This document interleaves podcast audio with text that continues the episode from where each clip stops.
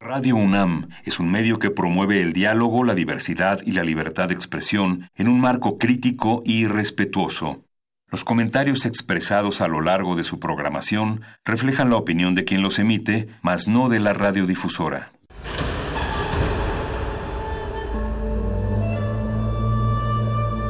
Un templo para la apreciación del ser mediante el sonido. mediante el sonido. Para nosotros. El sol sale durante la noche. Nuestros gritos llevan la mesura del silencio. Y el descontento está lleno de baile y risas. A todo, incluso a nosotros, nos resistimos. La universidad Ustedes y nosotros somos la Resistencia modulada.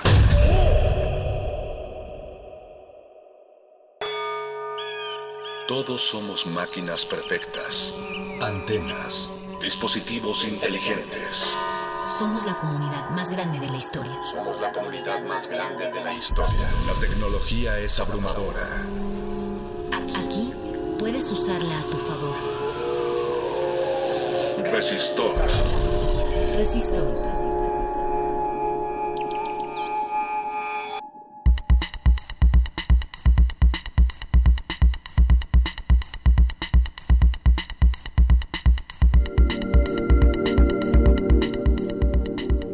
Da inicio una emisión más de resistencia modulada esta noche de jueves, pasando las 20 horas, aproximadamente 5 minutos después de las 20 horas. Estamos iniciando con esta sección, su sección favorita de ciencia y tecnología, Resistor. Yo soy Alberto Candiani y tengo el privilegio de estar detrás de este micrófono y te agradezco el favor de tu escucha. Agradecemos que nos sintonices, ya sea la vieja usanza en un dispositivo o aparato radiofónico en el 96.1 de frecuencia modulada Radio UNAM.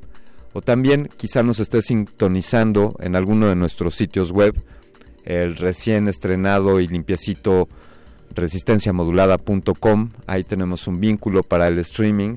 Y también en el sitio web de radio.unam.mx, ahí puedes encontrar los vínculos al 96.1 de FM y también a nuestra frecuencia hermana en amplitud modulada. Damos inicio a esta emisión agradeciendo primero al piloto de esta consola, al que nos hace viajar por este espacio gerciano, el señor Agustín Mulia. Muchas gracias por su apoyo. También un, un agradecimiento al señor Mauricio Orduña por estar aquí al pie del cañón y al señor Eduardo Luis, que lo veo ahí moviendo algunos botones que seguramente tendrán algo que ver con lo que ustedes están escuchando. Él traduce esos movimientos y esos teclazos en soniditos para hacer más amable esta emisión. Les invito a colaborar, a comunicarse con nosotros, a compartir su opinión. Estamos en redes sociales como arroba Rmodulada en Twitter. También pueden encontrarnos en Facebook como Resistencia Modulada de la misma manera pueden encontrarnos en, en, la red, en la red más grande de videos, YouTube. Búsquenos ahí como Resistencia Modulada. Y sí, también tenemos un perfil en Instagram. R Modulada es donde pueden compartir o ver las publicaciones que hacemos en fotografías y en imágenes. Vamos a comenzar esta emisión. Esta emisión que aquí siempre nos tiran de a locos con los temas que proponemos en Resistor Aprovecho para preguntarles si tienen ustedes sugerencias de temas, ideas que creen que deberían deberíamos de abordar aquí en Resistor o incluso el planteamiento de temáticas para abordar durante las próximas emisiones para el próximo año. Son bienvenidas, desde luego sus opiniones son más que invaluables en este en este espacio radiofónico porque este espacio radiofónico también tiene la misión de darle voz a ustedes que nos que nos escuchan y que nos nutren con sus opiniones. Así que bienvenidas sugerencias para temas, temas resistor. Recuerden arrobarnos con R modulada en Twitter e incluir el hashtag resistor, gatito resistor o numeral resistor, que es el nombre correcto de ese símbolo, para darnos sugerencias sobre temas futuros. Esta noche ya les decía que siempre nos aventuramos ahí con alguna extrañeza y quizá este tema sea extraño para algunos, pero para la mayoría es un tema con el que convivimos de manera permanente y esta noche vamos a hablar sobre la vida. Y aquí me preguntan siempre, pero ¿cómo? ¿Qué de la vida? ¿Qué quieres decir de la vida? Pues eso, la vida, ¿qué es la vida? ¿Cómo, cómo se conforma? ¿Qué elementos hacen posible que un organismo pues tenga estos comportamientos? Eh, pueden existir otro tipo de formas de vida, todas estarán basadas en carbono, hidrógeno, oxígeno y nitrógeno. Lo recuerdo bien por el acrónimo aquel que nos enseñaron en la escuela del CHON, carbón, hidrógeno, oxígeno y nitrógeno. Así es como conocemos a todos los organismos, al menos hasta donde sabemos. También sabemos que la mayoría de los organismos dependemos del oxígeno, recalco, la mayoría, porque también hoy día ya sabemos que existen organismos que pueden prescindir de este valioso elemento y eso nos lleva a hacernos la pregunta de que si pueden existir otro tipo de organismos que puedan depender de otros elementos que no sean el oxígeno. Para hablar de eso, pues tendremos en cabina, ya bien lo saben ustedes, a, un distinguido invitado. De, él es parte, es uno de los jefes del laboratorio de origen de la vida y es, es profesor de evolución de la Facultad de Ciencias de la UNAM. Ya le daremos la bienvenida a partir del siguiente bloque. Así que este es el planteamiento. ¿Cómo es que, cómo es que este... Omitiré el, clásico adjetivo que podría remitir a una cuestión teológica, pero es una maravilla este fenómeno de la vida en todas sus manifestaciones, el reino fungi, el reino vegetal, el reino animal, y nosotros que somos parte de este reino animal y que a veces olvidamos que somos parte de un organismo más grande, también un planteamiento, les consulto a ustedes a ver qué les parece. Existe una teoría eh, que plantea, quizá ya lo hayan visto como eh, por líneas más metafísicas y esotéricas, pero hablando desde el punto de vista de la ciencia, existe efectivamente una, una teoría que plantea que la Tierra, la Tierra es un organismo o se comporta como un organismo con todo este intercambio que sucede en la atmósfera y en los suelos, como el oxígeno y el carbono conviven y se intercambian y cómo los ciclos de las lluvias, el clima son, podríamos decir que la respiración de este gran organismo Plantéenos sus, sus ideas. ¿Creen ustedes que la Tierra es un organismo que está vivo? ¿Qué opinan ustedes? ¿Creen que pueda existir vida en otros, en otros confines? ¿Vida distinta como la conocemos? ¿O que quizá existe y aún no la vemos? Ahí están los planteamientos para dar el inicio a esta emisión de Resistor. Le agradezco a Pablo Extinto, gracias por, por tu aportación. Él nos dice que, caray, que fue víctima de un intento de extorsión. Qué bueno que solo fue el intento, Pablo Extinto. Nos alegramos que, te hayas dado cuenta de este intento. Y bien, ahí nos acabas de plantear un, un tema. Pablo Extinto propone saber más sobre aplicaciones de seguridad telefónica. Muy bien, Pablo, gracias por tu sugerencia. Creemos que es un tema valiosísimo y nos daremos a la tarea, investigaremos qué aplicaciones y buscaremos a la persona adecuada para hablar de ello. Por lo pronto, vamos a escuchar algo de la banda de Led Zeppelin. Yeah. Led Zeppelin, aquí están las porras desde el otro lado de esta pecera de cristal radiofónico.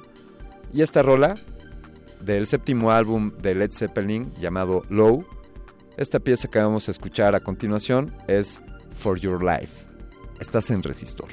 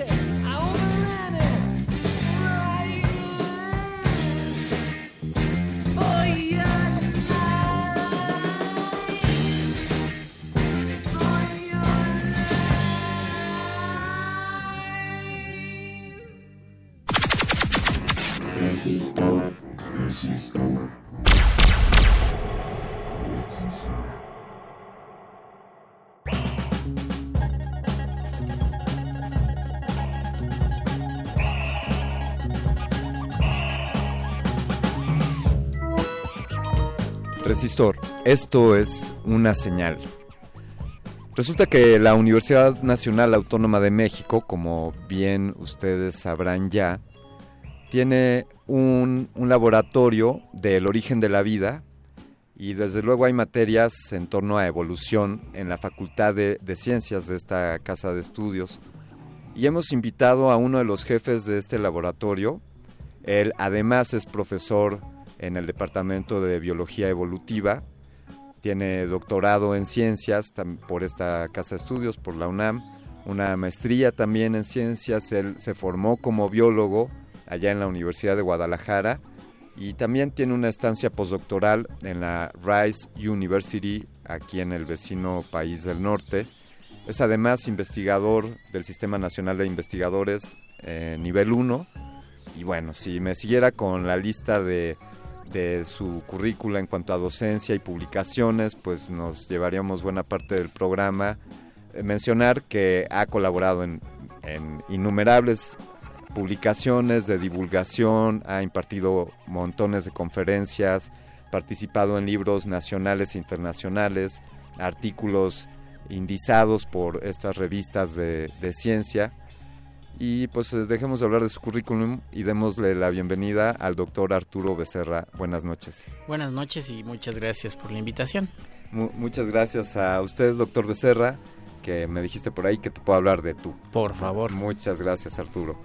Eh, bueno, pues si vengo llegando a este planeta, apenas acabo de ah, comunicarme con los humanos y una pregunta que le quiero formular a un, a un ser humano es ¿qué es la vida?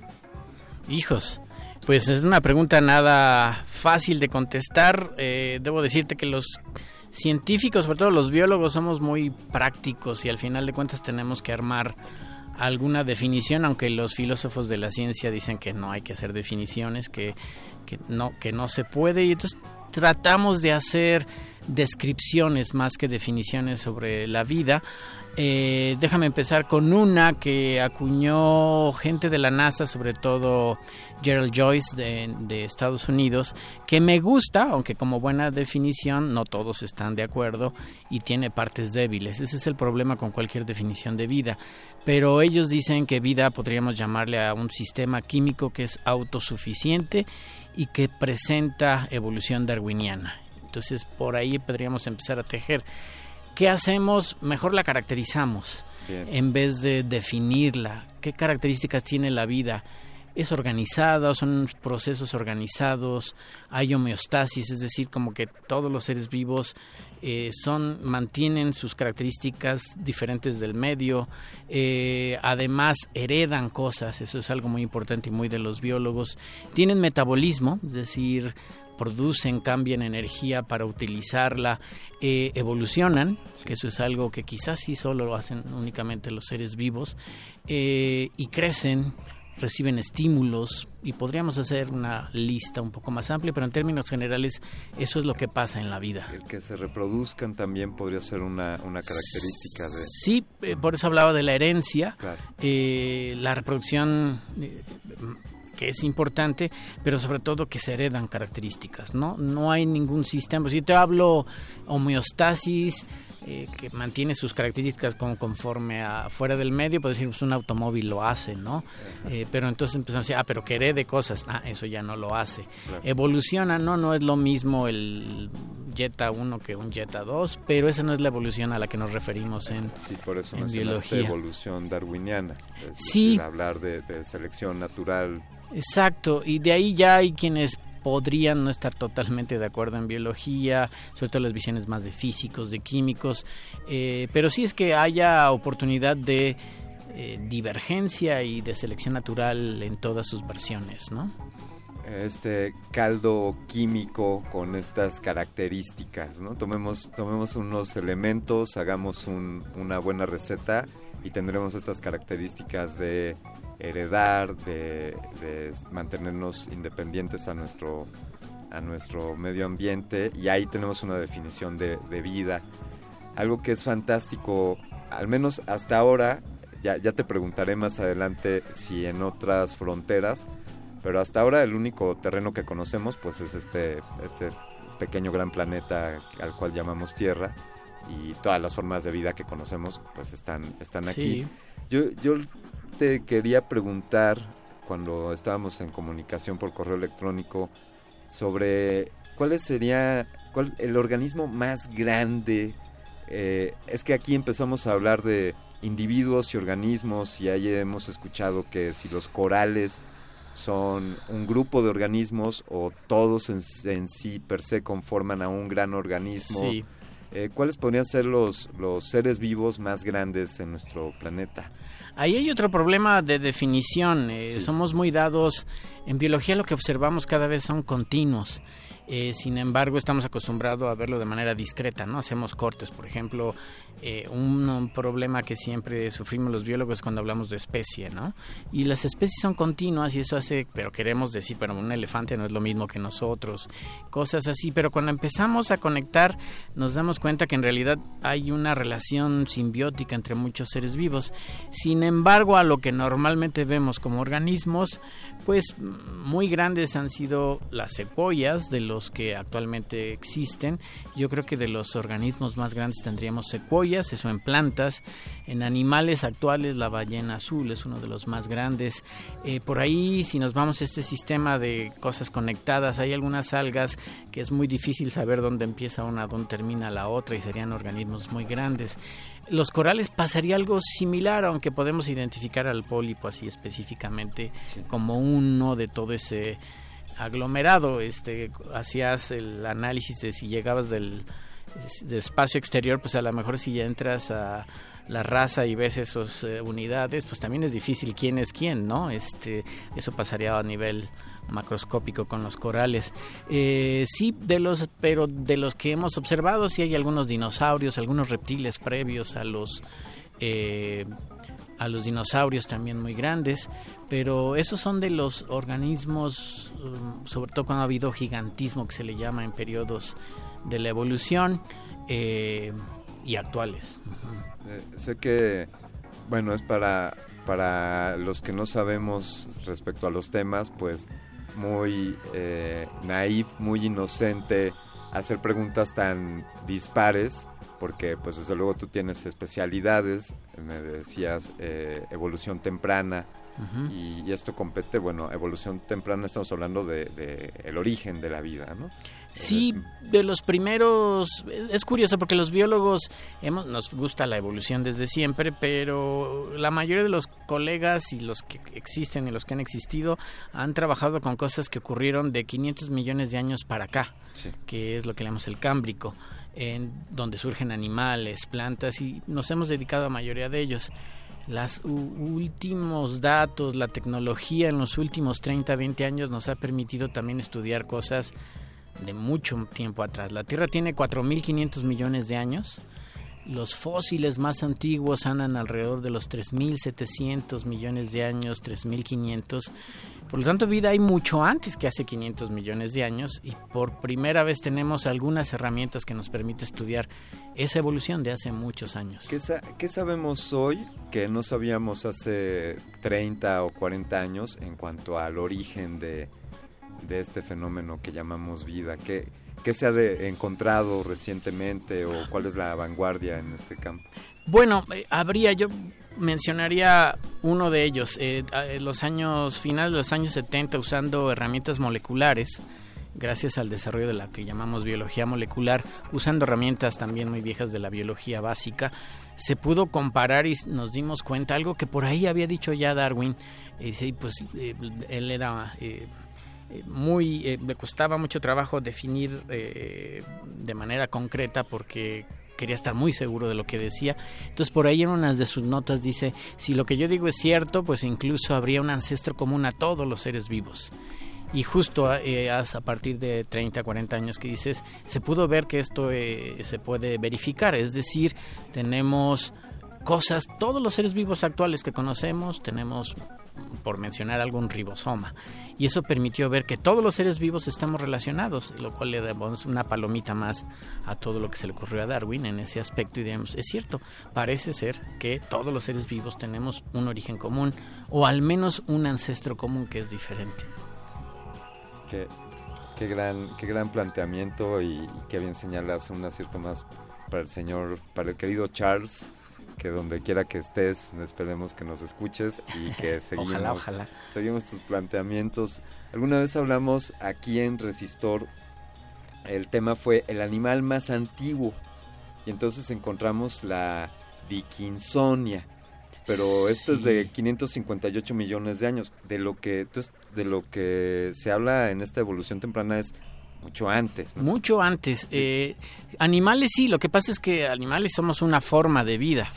Pero hay varias formas de vida, eh, todas relacionadas, es lo bonito que sabemos hoy en día. Tenemos muchos datos al respecto, pero, por ejemplo, hay un corte mucho más atrás que es muy importante, hace 2.500 millones de años aproximadamente, siempre hay un margen ahí de error importante, pero nos vamos cinco veces más atrás eh, y cambia radicalmente las condiciones de la atmósfera de la Tierra, aumenta el oxígeno libre. Antes de eso no había oxígeno libre en la atmósfera. Eh, y también hay un cambio muy importante, la multicelularidad.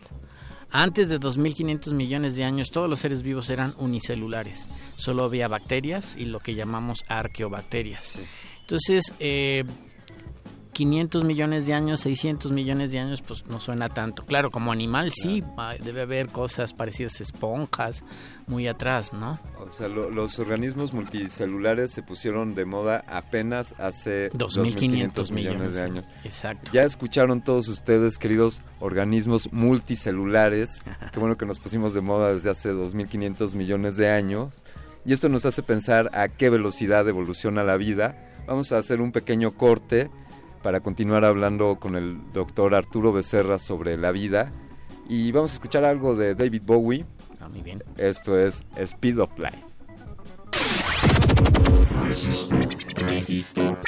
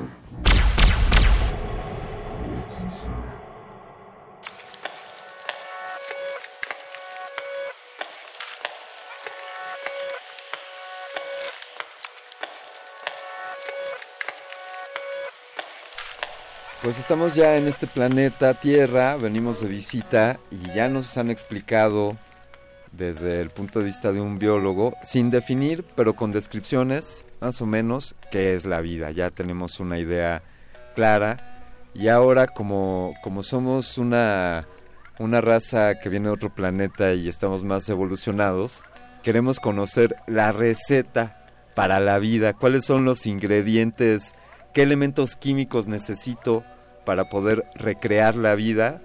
Y bueno, primero necesito los ingredientes y ya luego, luego quizá la receta.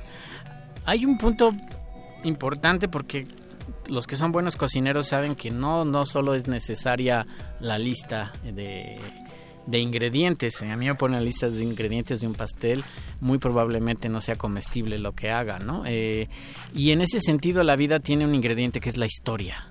Eh, y eso es muy, muy importante. Entonces, si yo pongo solo los ingredientes, hablando de elementos, pues están el famoso Chon Pérez Sánchez, que es carbono, hidrógeno, oxígeno, nitrógeno, fósforo y azufre, pero no son los únicos, son los más abundantes en las moléculas que tenemos los seres vivos, lo que los químicos llaman química orgánica.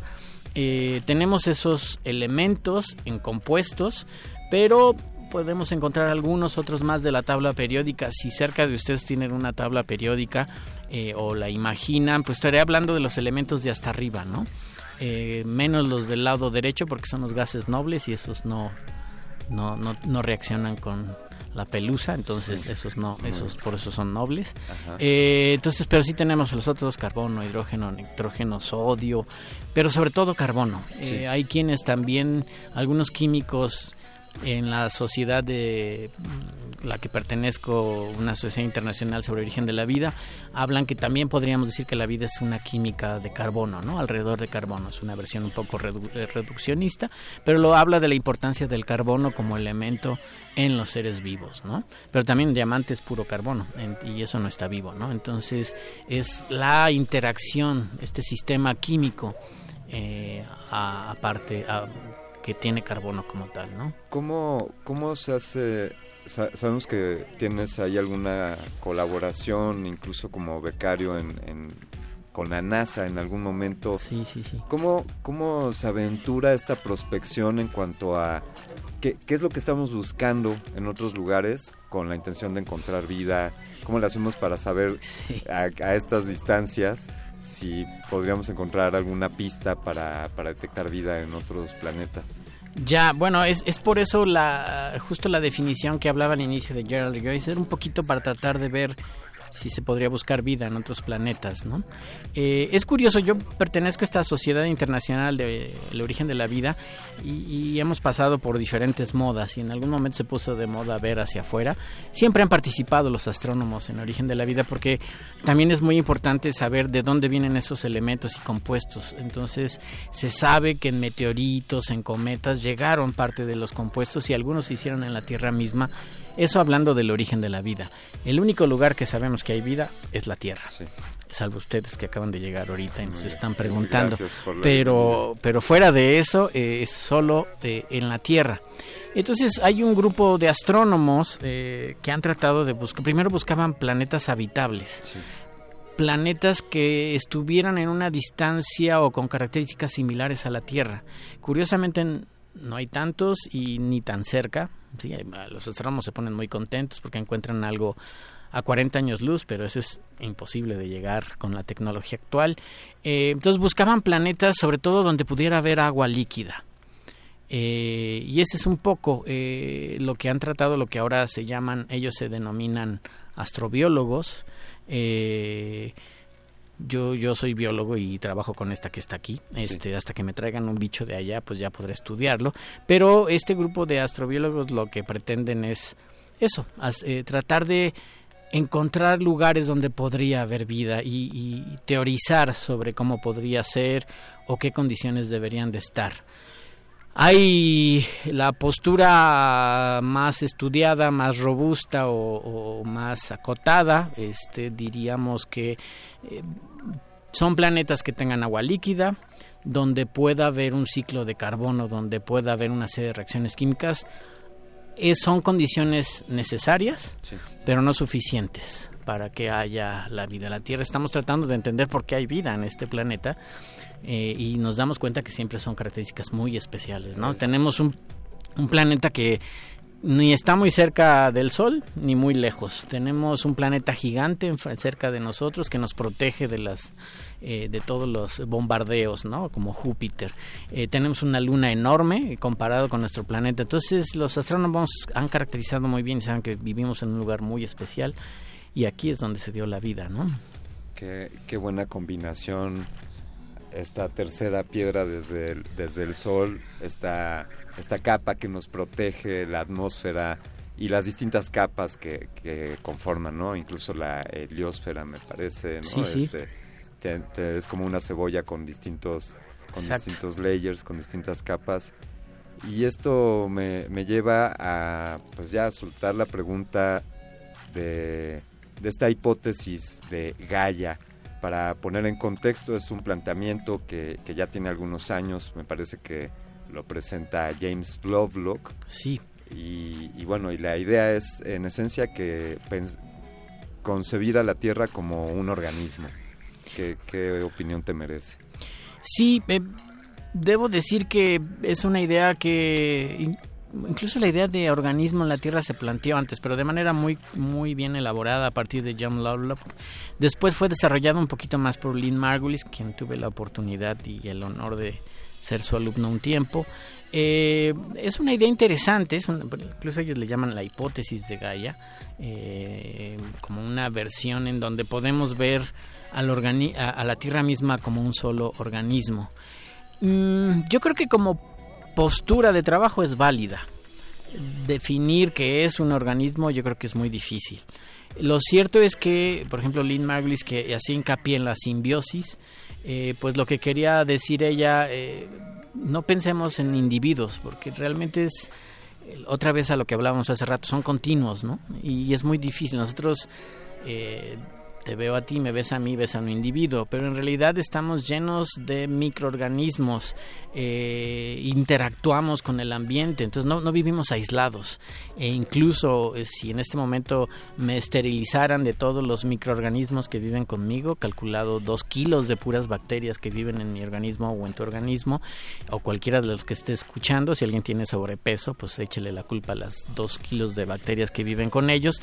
Pero si se los quitaran, sí lo más probable es que no sobrevivieran después de un tiempo. Entonces, eh, Arturo es Arturo sin sus bacterias, pues a lo mejor para la ley sí, pero dejaría de ser un Arturo vivo, ¿no? Entonces, eh, en ese sentido, Lynn Margulis decía es que todos vivimos en una simbiosis. Y si vamos conectando, pues todos los seres vivos estamos en un planeta que tiene una gran simbiosis, ¿no? Como postura de estudio o, eh, me gusta. Como científico, pues creo que solo es una aproximación. No estaría tan seguro si realmente somos la Tierra es un organismo. Ahora hay posturas muy interesantes en biología evolutiva, eh, muy recientes que hablan de la formación del nicho, eh, que podrían conectar con estas ideas y la simbiosis ha tomado un papel también muy relevante, ¿no? Entonces es muy interesante. Yo creo que es una visión más que una postura totalmente científica, ¿no? Eh, tenemos algunos comentarios en, Twitter, en redes sociales, si me permite, doctor Becerra. Claro. Eh, bueno, por ahí eh, hacíamos el invitábamos a la audiencia que nos sugirieran temas. Por ahí nos pregunta Diana hablar sobre la red 5G. Diana, ese tema lo tenemos en, en, el horno, ya lo estamos preparando, así que mantente pendiente. Martín Valadez nos dice, a todos los resistiré, propongo como tema la inteligencia artificial y los robots. Gracias. Inteligencia es parte de la vida, nos pregunta Martín Valadez. Entonces, ¿la inteligencia artificial sería algún, alguna forma de vida? Esta, pues la dejo para usted, doctor Becerra. Pues es interesante la pregunta. Debo decir que de las características de lo que conocemos de vida en la Tierra, la inteligencia es muy escasa Este y sobre todo cuando uno transita por las ciudades se da cuenta que es sumamente escasa la inteligencia. Pero no solo en las ciudades, sino en la vida misma hay pocos, eh, otra vez los problemas de definición que es inteligencia, pero suponiendo algo general, eh, no encontramos muchos seres vivos inteligentes. No somos los únicos, eh, hay varios. sin embargo, no es abundante la inteligencia en el proceso evolutivo. ¿Qué quiere decir con esto?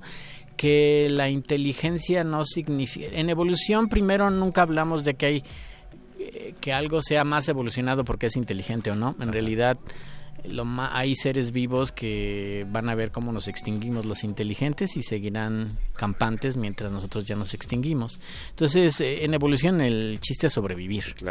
Y la inteligencia pues tiene sus bemoles, nos ayuda en muchos casos, creo que a los seres humanos una especie sumamente reciente somos una especie de ayer en términos evolutivos eh, y claramente en nuestra formación de nicho, nuestra la tecnología nos ha permitido desarrollarnos de manera impresionante, pero quién sabe si eso la misma tecnología se vuelva en nuestra contra para seguir sobreviviendo como como especie, no lo sé. Entonces, la inteligencia es una característica de la vida, pero no de todos los seres vivos. La inteligencia artificial, pues es algo, por cierto, aquí haciendo un paréntesis, cuando hablamos que hace 2.500 millones de años eh, ah, se da la pluricelularidad, la inteligencia no podría existir si no hubiera pluricelularidad, porque lo que estos primeros seres vivos pluricelulares es empezar a organizar unas células hacen esto, otras células hacen esto, y entonces hay que haber comunicación entre células, y ahí surgirían los primeros sistemas nerviosos. Ahora en organismos como los mamíferos que tenemos sistemas nerviosos muy complejos, pues permite que a unos primates que no tenemos muchas cosas que hacer, hasta pensemos, hagamos música, eh, y arte, ¿no? Eh, poesía, eh, que son como resultados de estos procesos de inteligencia.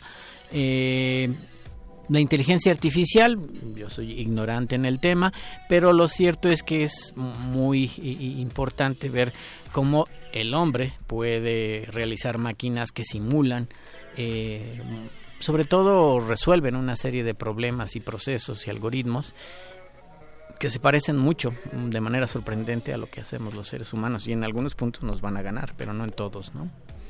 Hablábamos antes de iniciar esta emisión bueno, agregar que esta ociosidad de estos primates nos lleva a veces hasta hacer programas de radio. Por ejemplo, y hablar de... Eh, eh, es bonito porque uno de los los etólogos, los biólogos que estudian el comportamiento, una de las preguntas es cuántos seres vivos se dan, eh, serán conscientes de que están, ¿no? Eh, yo no sé si mi perro está consciente de que está él, ¿no? Nosotros estamos conscientes de que estamos. Un elefante yo creo que sí, un chimpancé yo creo que sí, pero no es, no es fácil saberlo. Entonces, el estar consciente implica que hagamos estas cosas como un programa de radio, sí, Sí, que hasta hablemos de nosotros mismos y de los, otros, de los otros seres vivos.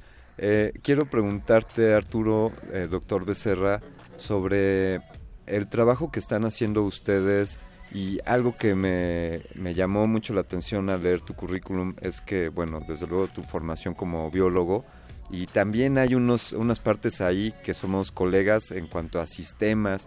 Eh, sé que estudiaste algunos lenguajes de programación y sistemas operativos y entiendo que esto está aplicado de algún modo en el laboratorio de origen de la vida de, de la Facultad de Ciencias de, de la UNAM. ¿Cómo, ¿Qué trabajos están haciendo hoy día?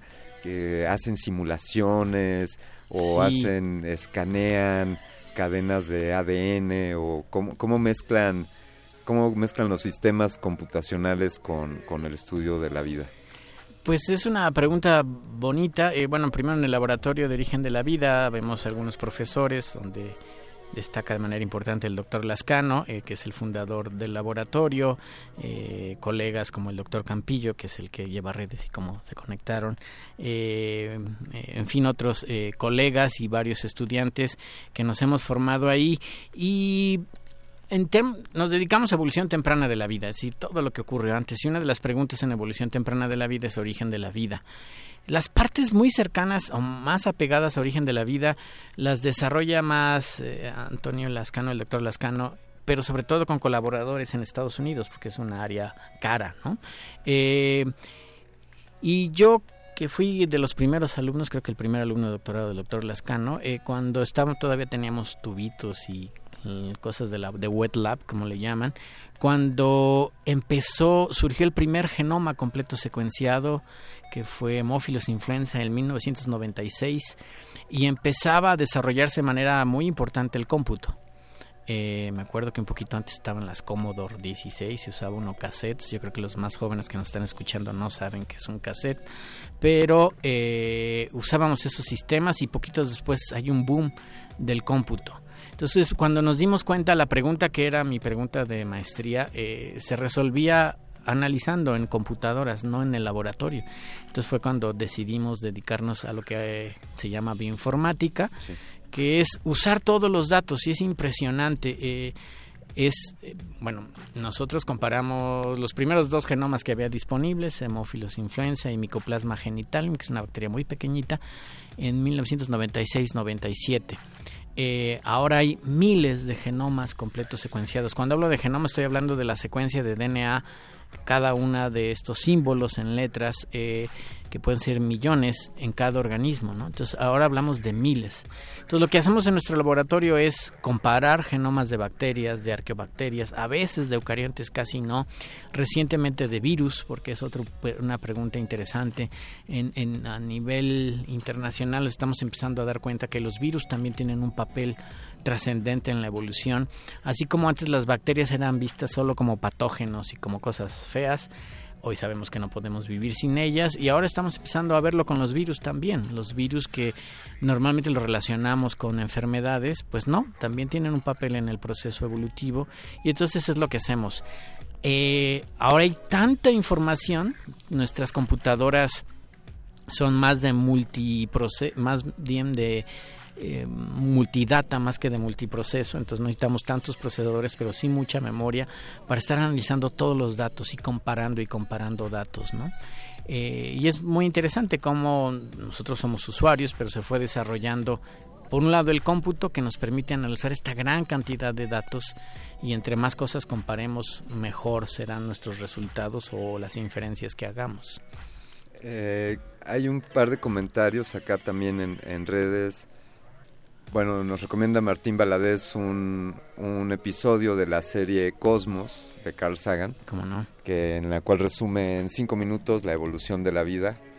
Ese, ese Carl Sagan con estas comparativas y estas tablas de tiempo para darnos una idea, ¿no? Porque cuando hablamos de 2.500 millones de años o 500 millones de años o, o nuestros, si acaso a lo sumo 10.000 años en este planeta, pues perdemos a veces la noción.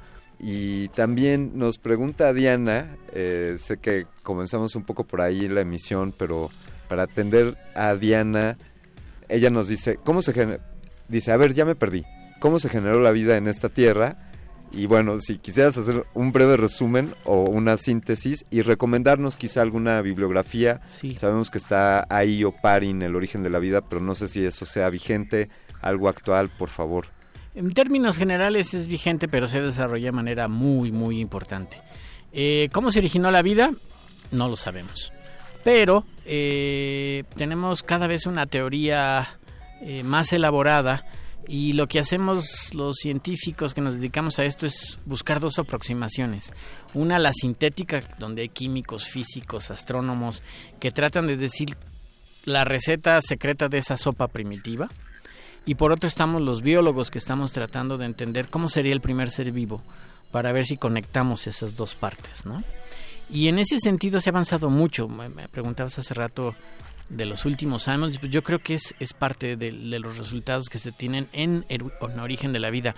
Quizás en sentido estricto nunca sepamos cómo se originó exactamente la vida, pero sí vamos a tener una serie de eh, teorías muy robustas de cómo pudo haber surgido la vida. Y en ese sentido sabemos que es parte de un proceso de evolución química en donde elementos muy sencillos como hidrógeno, carbono, hidrógeno van a dar origen a moléculas eh, sumamente complejas como aminoácidos de los que están hechas nuestras proteínas, eh, eh, purinas, pirimidinas de los que están hechos nuestro material genético, compuestos que pueden formar membranas todos los seres vivos tenemos algún tipo de membrana. Entonces, cada vez hay más datos un punto, una línea de investigación, eh, hay dos, la que hablan de que el metabolismo es lo más importante y los que suponemos que la, mm, la herencia es lo más importante. Entonces los que pensamos eso suponemos que hay que establecer una molécula que pueda reproducirse y hay resultados maravillosos. Eh, hace algunos años lograron hacer moléculas de RNA que pueden autorreplicarse. ¿Qué significa eso? Que la misma molécula se copia. Y eh, lo más bonito, la copia no es perfecta, genera variación. Y si hay variación, pues hay, eh, puede haber selección natural. ¿Eso está vivo? No, porque no es autosuficiente. No quiere decir que así se originó la vida, pero que eso pudo haber pasado, algo similar a esto. Entonces, por un lado estamos los que queremos entender cuál sería la molécula eh, primera en ese sentido. El RNA es un buen candidato entonces se habla del mundo del RNA y entonces los primeros seres vivos no tenían proteínas ni DNA y luego un proceso evolutivo que llevó a que sustituyéramos el RNA con DNA, luego proteínas. En fin, estoy tratando de hacer una línea también como la haría Carl Sagan en su, en su programa, pero solo con la voz. Eh, y es más o menos por donde estamos trabajando. La otra línea supone que hay que contestar primero el metabolismo, cómo se dan este tipo de reacciones. Eh, y son personas que suponen que la energía en ese sentido es muy importante, hablan de ventilas submarinas, de procesos geológicos. Lo más probable es que sea una parte de todo, ¿no? Y estamos viendo solo una partecita.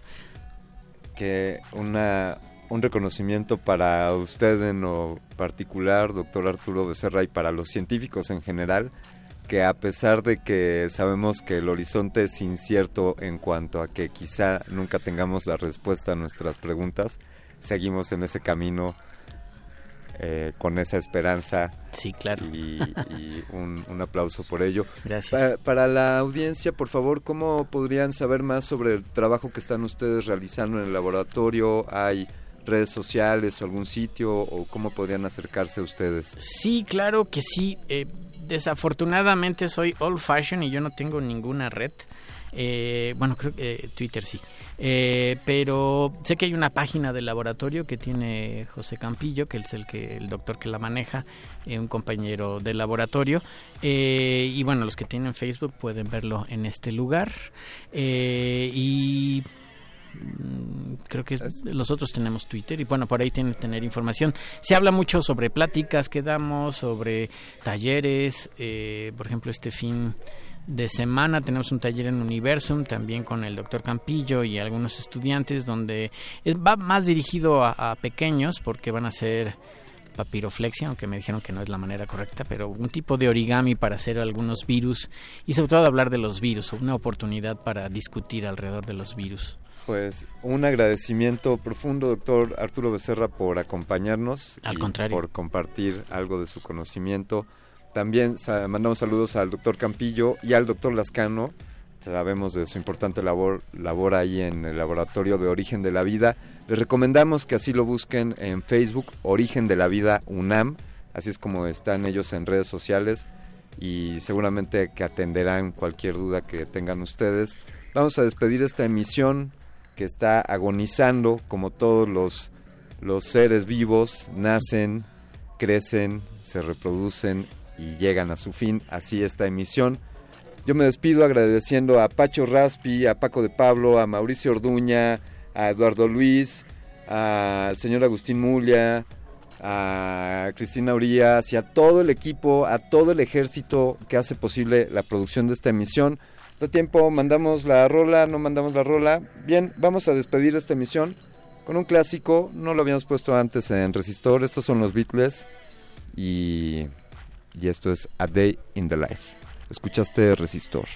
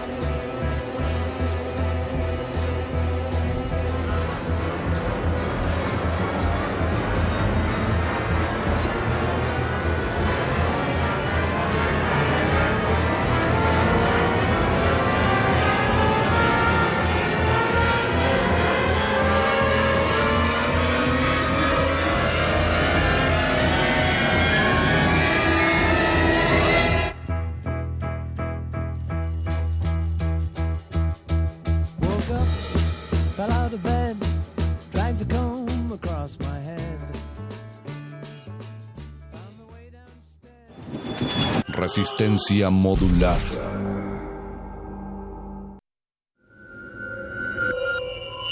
Escuchas 96.1 de FM. XEUN. Radio UNAM. Comenta en vivo nuestra programación. Facebook Radio UNAM. Twitter arroba Radio UNAM.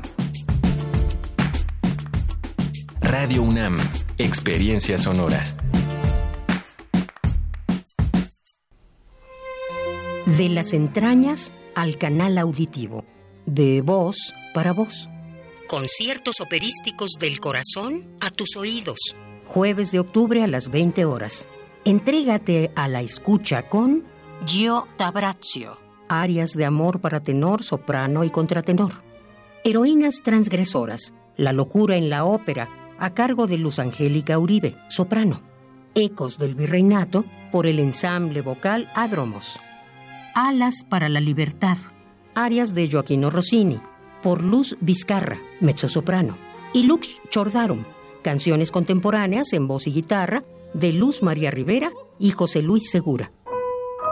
Todos los jueves de octubre a las 20 horas, entrada libre. Deja que la voz le hable a tus sentidos. Radio UNAM, experiencia sonora. Sí, a veces sientes que no hay salida, Que nadie te oye. ni te ve, ni le importa si estás triste o enojado, O a lo mejor no quieres decir nada, porque no sabes qué te está pasando. pero siempre hay opciones. Si necesitas ayuda, búscanos. Arroba línea de guion bajo la vida en Twitter o la línea de la vida en Messenger de Facebook. Aquí te escuchamos cualquier día a cualquier hora. Juntos por la paz. Estrategia Nacional para la Prevención de las Adicciones. Gobierno de México.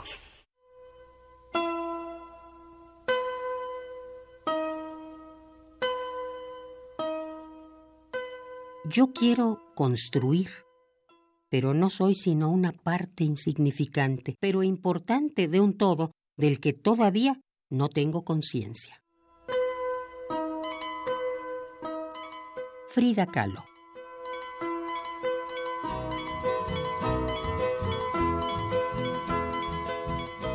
Radio UNAM. Experiencia Sonora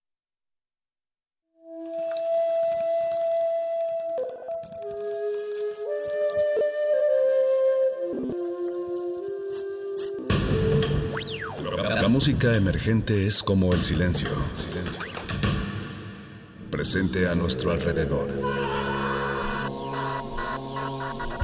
Pero audible solo para quienes tienen disposición de escuchar. Como todos. en este campo de cultivo. Cultivo de ejercios.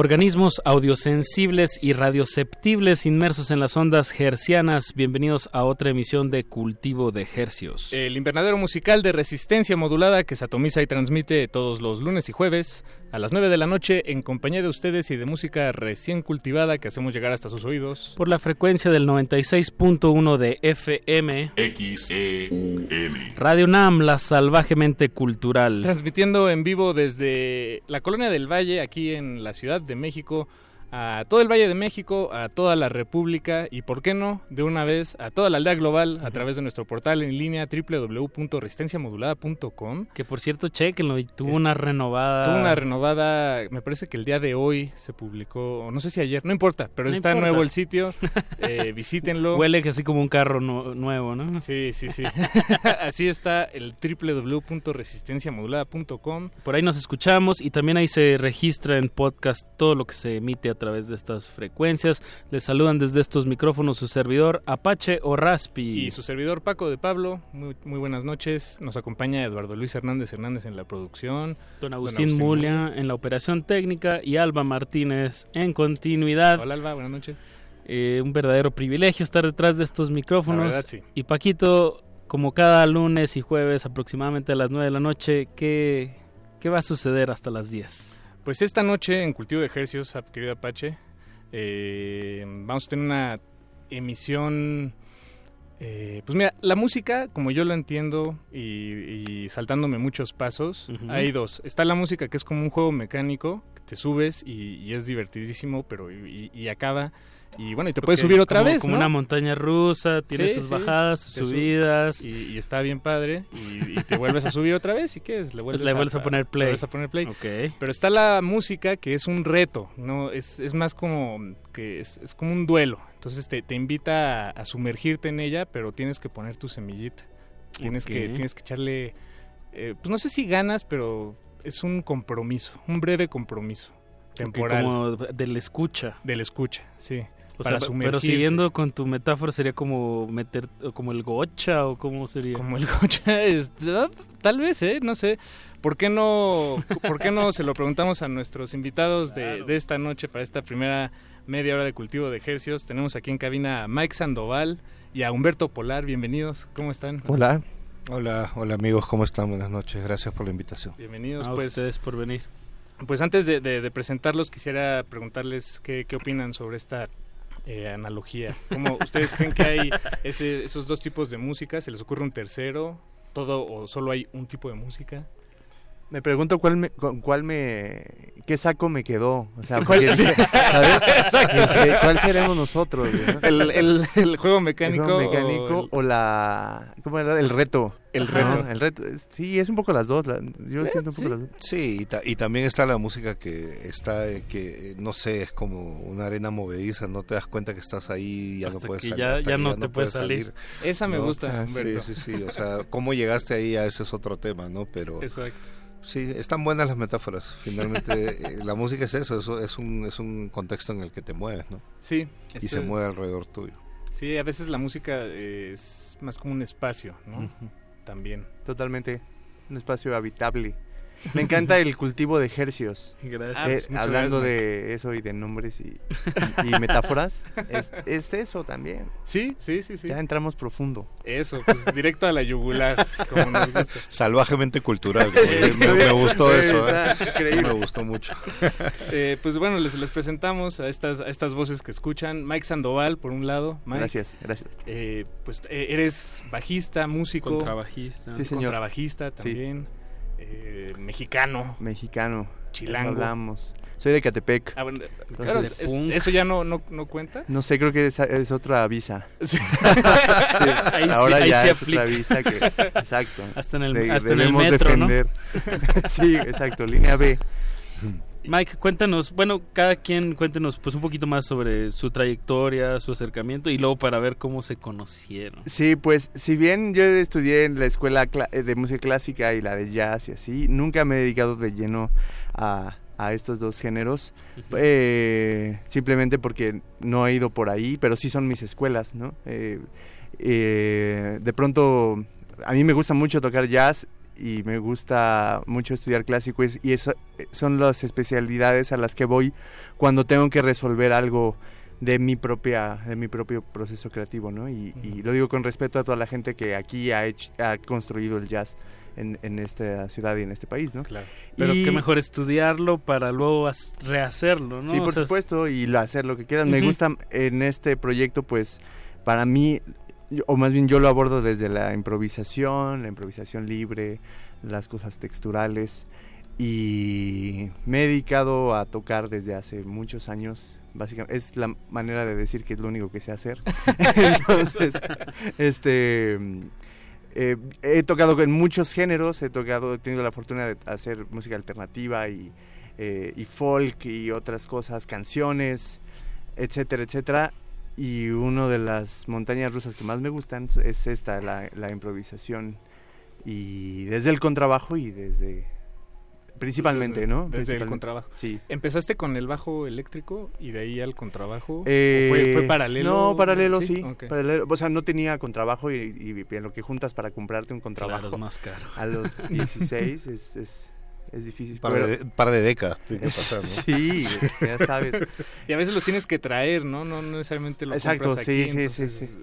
Exacto, entonces empecé tocando guitarra clásica, empecé con lo que se lo que me, lo que me llegara a las manos. Y este, de hecho, justo por la música independiente alternativa latinoamericana fue fue que, que conocí a, a mi compañero Polar. Ahorita platicamos de eso primero. Humberto también, eh, pues platícanos, tú eres peruano, Soy peruano, aunque llevo bastante tiempo viviendo acá, llevo 13 años en México. 13 años en México. Cuéntanos un poquito también de tu, de tu historia.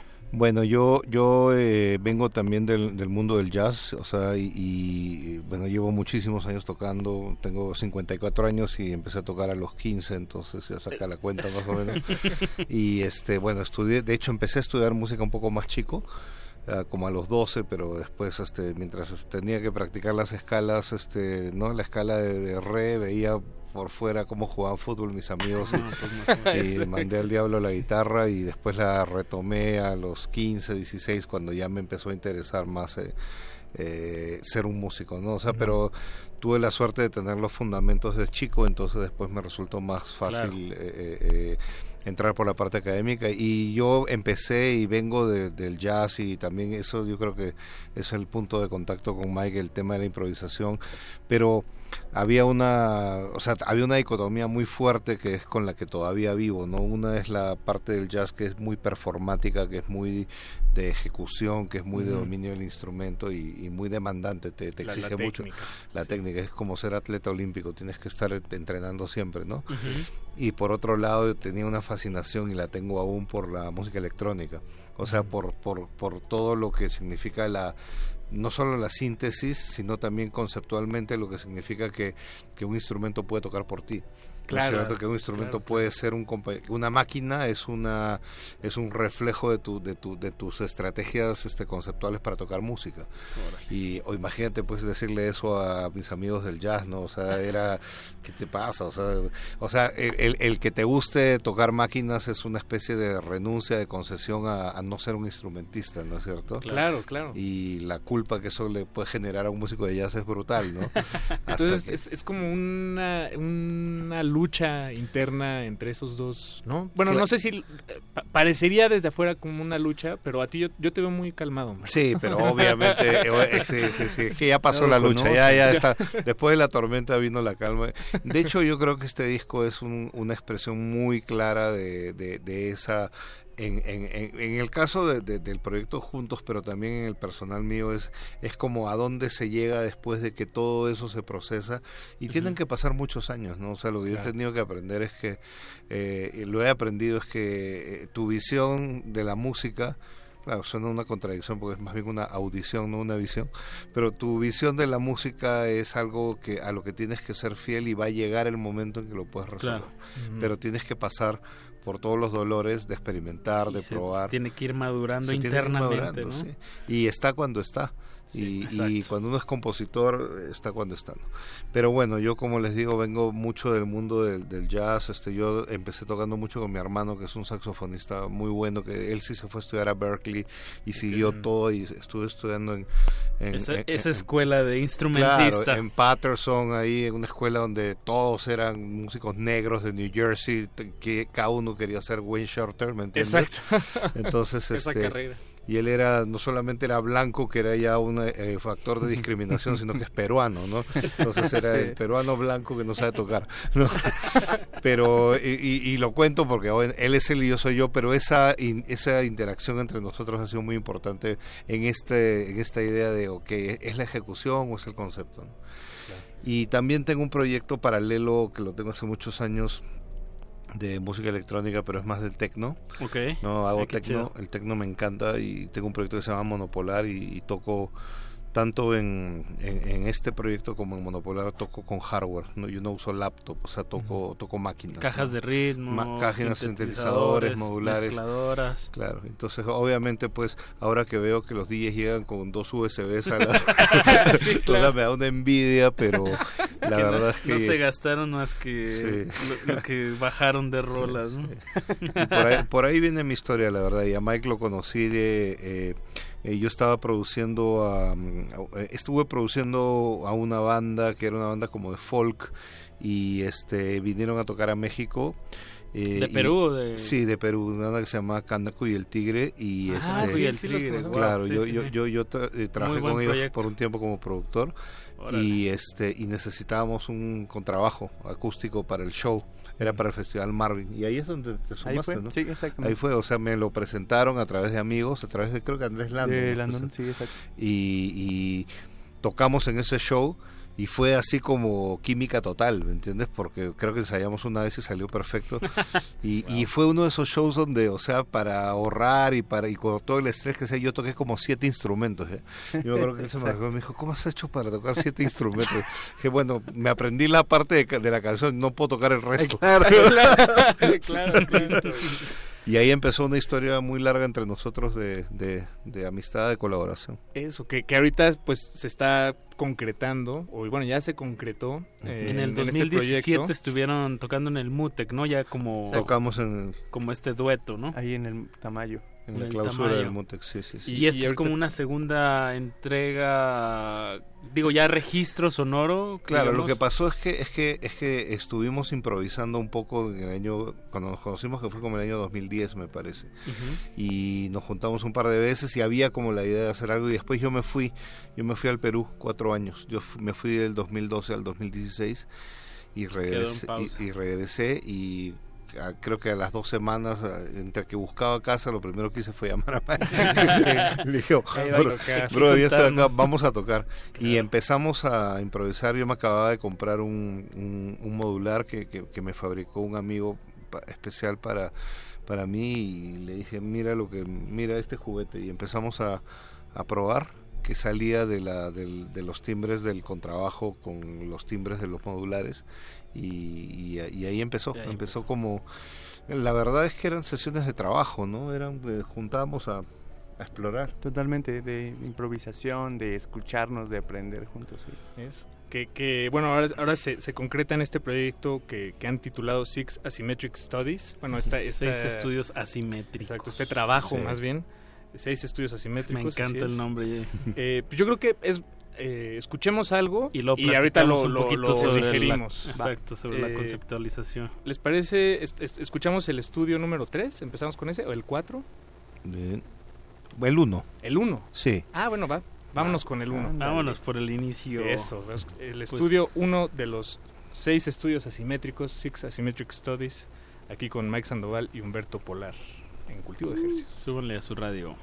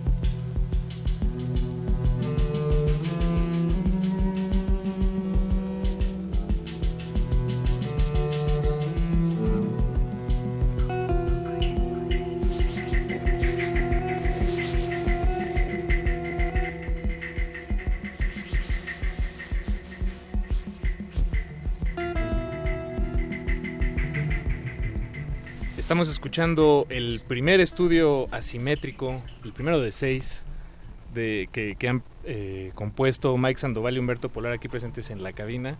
Eh, pues creo que valdría la pena que, que nos, que nos cuenten qué, qué está sucediendo acá, ¿no? En, en términos eh, de composición o de producción. O conceptualización. eh, conceptualización. O inclusive de ejecución.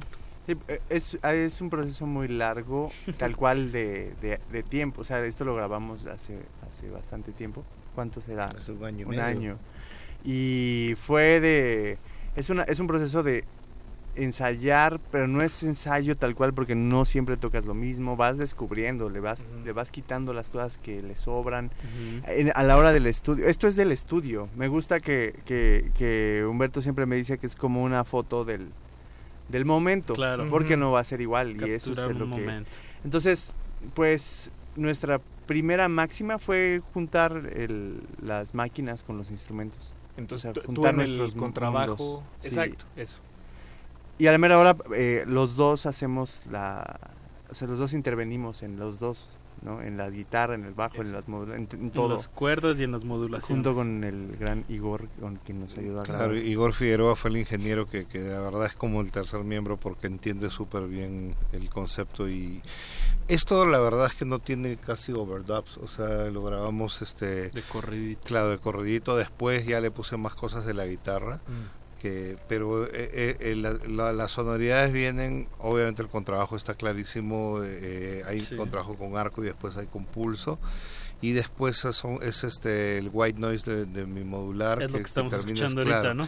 y después uso una máquina que es una máquina vieja es la, la Roland MC 505 que la llamaban Groovebox que es una máquina que salió en los años este 90 que pero para hacer trans así ¿Es, es un secuenciador? es un secuenciador de la Roland que sus sonidos están súper eh, pasados de moda. ¿me entiendes? Entonces yo la- me la compré por esos años y, y con eso tocaba en vivo, pero programando cosas diferentes de tecno. Y la rescatamos del olvido y empezamos a mirar las voces que tenía y descubrimos que tenía un montón de efectitos este, y sonidos texturales muy, muy especiales, muy que, que, que, como te digo, estaba pensado más para producir trance o drum and bass, Ujú. ¿me entiendes? Y, como te- y dijimos, vamos a usarlas en otra cosa, Sí. ¿no? Y por eso secuenciamos todo lo que tú sientes que son pequeños glitches, ¿no? Y cosas así. Y después está la guitarra con, con el, el, el- el looper y el pedal de... Y, el- y la función de reverse del looper, que es una, una de las cosas que me encanta usar porque terminan siendo como pads, ¿no? Sí, ya. y ya a partir de ahí me lo- o sea eso es y, y, y claro hay cosas percutivas que también están programadas desde la MC que yo digo que nuestro nuestro o sea no, el, el origen de jazz que ambos tenemos está de alguna ma- manera puesto en, en el pulso que tiene el tema no o sea este tema no se siente pero es un tema que va a a, a 160 BPM, ¿me entiendes? O sea, pero eh, obviamente Rápido. no hay no hay un hat o un bombo que te lo recuerde. Sí. Entonces va, va rápido porque este y pero por ejemplo cuando entra es hay algo que podría parecer un ride, ¿no? De como un ride de jazz que pero que no, que es que es, es una percusión y pequeñas cositas. Entonces, o sea, y y sí está el factor de la improvisación, o sea, nosotros nuestra manera de trabajar es seteamos la textura que queremos que domine el tema, hay un centro armónico, pero de ahí viene, o sea, la melodía eh, fue una cosa que improvisó Mike y entonces yo empecé a tocarla después con la guitarra y se quedó como la melodía central del tema, ¿no? Y de ahí vamos viendo qué pasa con la con, con, con variantes sobre la melodía, pero también lo que los pedales o los efectos o el delay pueden hacer con la misma melodía que nos pueden sorprender, ¿no? Bien, entonces, eh, bueno, yéndome al nombre, ¿no? Eh, Six Asymmetric Studies. eh, la simetría vendría siendo, Humberto, en, en este sentido de lo que nos dices, como dar como ritmos sugeridos. eh, bueno, ahorita lo que acabas de decir, ¿no? Fue lo que caché, como ritmos que no están así tan obvios, eh, como glitches o como errores eh, hechos un poco como al azar o, o como con alguna intención estética y este otro sentido como del, de la improvisación libre del jazz pero pasado por, por efectos ¿no? ¿Qué, qué más faltaría ahí en esa ecuación de la de la asimetría de estos de estos eh, pues de estas piezas que estamos escuchando. Pues que nunca es igual, ¿no? Eso. Nunca son iguales, aunque son los mismos temas, eh, los mismos centros, nunca es igual, nunca dura lo mismo. Ok. Pero sí hay algo ahí. ¿no? Aparte Claro. es diferente, es la a mí, o sea, personalmente lo asimétrico me gusta más que lo simétrico. Sí. Claro, porque no tienes, o sea, no es O como... sea, nuestras nada es así, ni nuestras caras, ¿no? o sea, sea, parece, ajá, parece ser- no. Y de eso se trata. Y, y, y, por ejemplo, cuando, cuando estás entrenado en el jazz, sabes que normalmente si estás tocando jazz eh, un poco más convencional, un poco más clásico, es un ciclo, son ciclos sobre los que improvisas que tienen un montón de simetría. O sea, hay mucha Sí. libertad, pero sí eh, no te sales de eso porque esa es la convención que sostiene a todos. Pero de pronto Claro. en el free jazz está el reto de que ya no lo tienes, pero tampoco puede ser un desmadre. Claro. O sea, tampoco puede ser. Y eso es lo que. Y, y la asimetría viene que de pronto. eh, en, en un, una vez que tocamos esto, la introducción es larguísima y después el desarrollo es cortísimo. Claro, En o otros- puede ser al revés. Al revés, y cada vez va a ser. y Nos, pa- mañana que vamos a tocar en el Centro Ah, Cultural de España, no sé cómo va a ser, pero va a ser así. definitivamente va a ser asimétrico, ¿no? Sí. Demos los detalles. eh, mañana 25, viernes 25 de octubre, van a tocar Humberto Polar y Mike Sandoval. Eh, este es las Six Asymmetric Studies en, en el espacio X de la, del Centro Cultural España. Este es en la parte de abajo que tienen como unas maderas, ¿no? Hay un, un lugar que, que se, se nota que fue pensado la acústica. Yo creo que mañana va a ser, como dijiste Paquito, una, una al inicio de este programa, una pues una experiencia algo inmersiva. Totalmente. Que, que, que es gratuita y pues los estamos invitando aquí que, que Mañana a den la las vuelta. 7 de la noche, llegan un poco antes, tal Sí, vez. Lleguen probablemente ya desde ahorita. Probablemente, probablemente va a estar llovido, va a estar lloviendo. Eh, entonces pues lleguen un poco más temprano, seis y media. Les recordamos que el Centro Cultural España está atrasito de la Catedral de la bellísima Ciudad de México, en el mero centro de Tenochtitlán. El metro Zócalo, ¿no? Es el Metro más Zócalo. Y, y tiene dos entradas, Guatemala 18, que es la de atrás del metro, digo, perdón, del, De la catedral. de la catedral, y Donceles 97.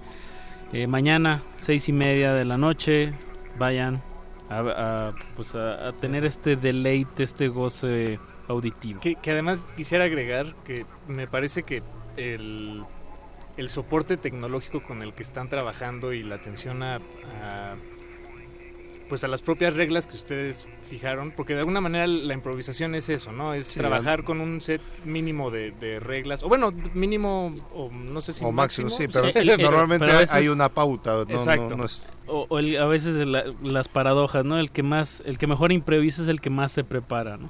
Exacto, Sí, exacto. sí, sí, Ajá. Sí, sí, sí, exactamente. Eh, Y, y también creo que hay un, un juego ahí con, no sé ustedes qué, cómo lo, lo, lo perciben, pero en cuanto a la armonía, eh, pues es, es muy, es microtonal, se, se le podríamos decir eso, tal Sí, vez, incluye este, eso, por supuesto, sí, claro. Eh, la- en el contrabajo a veces lo pienso mucho así, a veces no lo pienso nada así. Claro. Claro. Pero depende de lo lo que está pasando al, al- alrededor. Claro, hay, hay una cosa interesante, por ejemplo, de la ejecución de- del modular, y es que una de las voces del modular yo la manejo con un, con un ribbon, que es una, una tira, no, no es un teclado. Entonces, este, la microtonalidad aparece todo el tiempo porque no tiene, no tengo pauta. te- De hecho, claro, ya, claro. ya dije, bueno, ya voy a dejarme unos- cosas. unas marquitas. Ya le puse unas marquitas, pero antes me fascinaba que no sabía qué iba a pasar, ¿no? Y, Sí, sí. pero también es cierto que cuando tienes este un entrenamiento clásico, eh, estar fuera de tono es algo que no soportas, ¿no? Sí, Entonces la- este, la también es otra te- te- tensión con la... De hecho hemos compuesto un tema donde ya la tonalidad no importa para que podamos este, hacer lo que sea, pero claro, entonces termina dominando más lo, lo tímbrico, lo percutivo, Exacto. ¿no? Y algo interesante de esto y de estas máquinas análogas y de los instrumentos es que el disco fue pensado desde la grabación para presentarlo en vinil. Ok. Eso Porque hay es- veces es- que se hacen viniles, pero no están grabados para sonarse, entonces da un poco lo mismo si es en vinilo en MP3. Pero aquí desde el estudio sí, ya está hubo una pensado- masterización especial y vale la pena Lo escucharlo. ma- lo masterizó que- Siliceo, Ujú, ¿conocen lo sí, master- sí lo que conozco. tiene una sala de mastering análogo que es impresionante. Y está masterizado para vinil. De hecho, o sea, la- el, el file digital lo vamos a lanzar con la con la masterización para vinil porque ya, que se quede Es, así se pensó. Que Sí. normalmente tiene un poquito más de graves, Sí, ¿no? exacto. Para y que, las texturas son, son, son, son ásperas, ¿no? Exacto. Sí. Para que marque el plástico, el vinil. Y Pues- bueno, el, el vinil eh, es un tiraje pequeño que se estará dis- distribuyendo principalmente en Europa. Sí. Pero en el Bandcamp eh, estará eventualmente disponible este este trabajo que se llama Six Asymmetric Studies. Así lo, lo podrán encontrar, me imagino. Sí, este, eh, búsquenlo en la página de Otoño Label. Ah, eso, Sí, Otoño es el sello que en este caso, eh, gracias a la amistad con Luis Clériga, estamos sacándolo en su, en su, en su catálogo, que es un catálogo bastante afín a esta música, por, porque po- es ambient y es música experimental. O sea, tiene a Gaspar Peralta, tiene un ref, tiene a Un ref, que- vino hace dos semanas. que, que- que- que son bastante Increíble, afines sí, a- a, lo que hacemos. Y está entonces en el Bandcamp de, de otoño, que creo que está otono. Es otono, ajá. Otono, sí. Que sea. el nombre Fue- otono está bien bueno. Ah, está, está bien mejor bueno, que otoño. está mejor que otoño, tiene más que ver. Me pregunto si algún día la ñ llegará a la barra del buscador. ¿Quién sabe? Yo creo que Espere- sí. Esperemos. Yo creo Eh, que- No, primero mucha va a llegar los caracteres chinos. Sí, ¿verdad? Sí, primero. Esto es cierto, es cierto. Bueno, Eh, hay que, hay que agregar del, de la tocada de mañana también va a estar tocando Bioluminic, Sí. Eso. que es un, un dueto, ¿no? Es un dúo de, de- de dos chicas de son de acá de la Ciudad de México, me parece, pero son este también súper interesantes. Es ambient, ambient, ajá. es ambiente bastante textural, muy una música muy linda, muy. Yo digo que si llueve hasta mejor porque es muy bonito escuchar esa Sí, música con el sí, sonido de la lluvia sí. afuera. Wow. Sí. Como en este momento seguramente alguien está escuchando esta emisión con, Con con la lluvia, de, fondo. Están delicia. aquí en la Ciudad de México, les comentamos, está lloviendo bastante fuerte y seguro mañana va a llover, por eso prevengan. Eh, mañana la cita es a las seis y media ahí en el Centro Cultural de España en México. Mike Sandoval y Humberto Polar van a estar tocando el Six Asymmetric Studies. Mike, Humberto, muchas gracias por Gracias. acompañarnos. No, muchas Vamos gracias. a Evento gratuito para todas las edades. Eso. Eso. Vamos a despedirnos con un otro estudio más, un último Sí, estudio. el 4 yo creo que. El 4. El cuatro. Pues escuchamos nada más. Fue una probadita hoy. Escuchamos un tercio de los estudios para que mañana vayan Mañana y es la verdadera todo. Exacto, experiencia. Exactamente.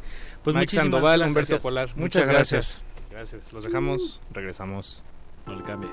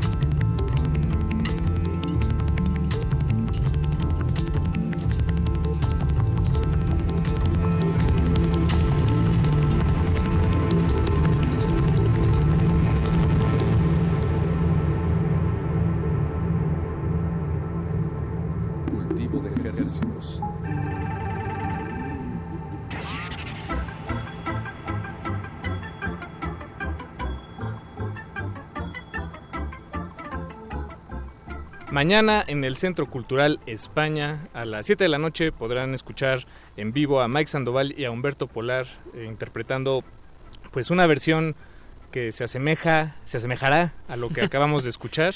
Que, que, pues está bastante agradable al oído, un gran Sí, plan para sí, viernes sí, y gratis. Distinto, Exacto. ¿no? Este, único. Bioluminic también va a estar abriendo la- el toquín, entonces pues dense una vuelta al Centro bueno. Cultural España. Y a continuación vamos a escuchar un tema de nuestro querido camarada, compositor, productor Edgar Mondragón. Acaba de sacar un pequeño EP eh, que se llama The End of the Internet. El fin del Internet. El fin del Internet. Ya está llegando aquí Edgar, pero en lo que se acomoda aquí en la cabina vamos a escuchar este tema que se llama Bliss. Más o menos en la misma tónica eh, y ahorita le- pues, les platicamos más al respecto. Escuchemos a Mondragón. Bliss.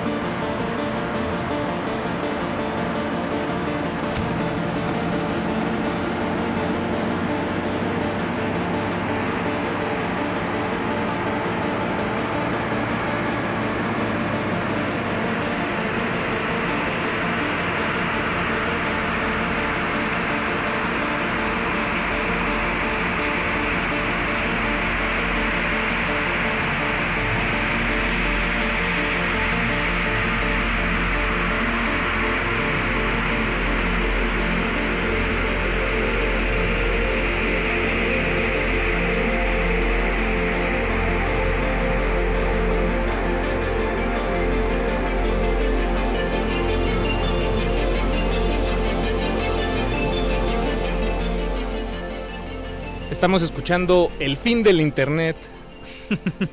en la, de- desde la, pues las mentes que nos acompañan ahora aquí en cabina tenemos a Edgar Mondragón y a Eric López. Bienvenidos, camaradas. Hola, hola, hola. ¿Cómo están? ¿Todo bien? Disculpen la tardanza, había mucho tráfico. No, todo bien, no, la lluvia está, está dura, pero, pero qué bueno que hay más música nueva y que la vienen aquí a presentar. Música suave, pero, pero seria. Nada más, eh.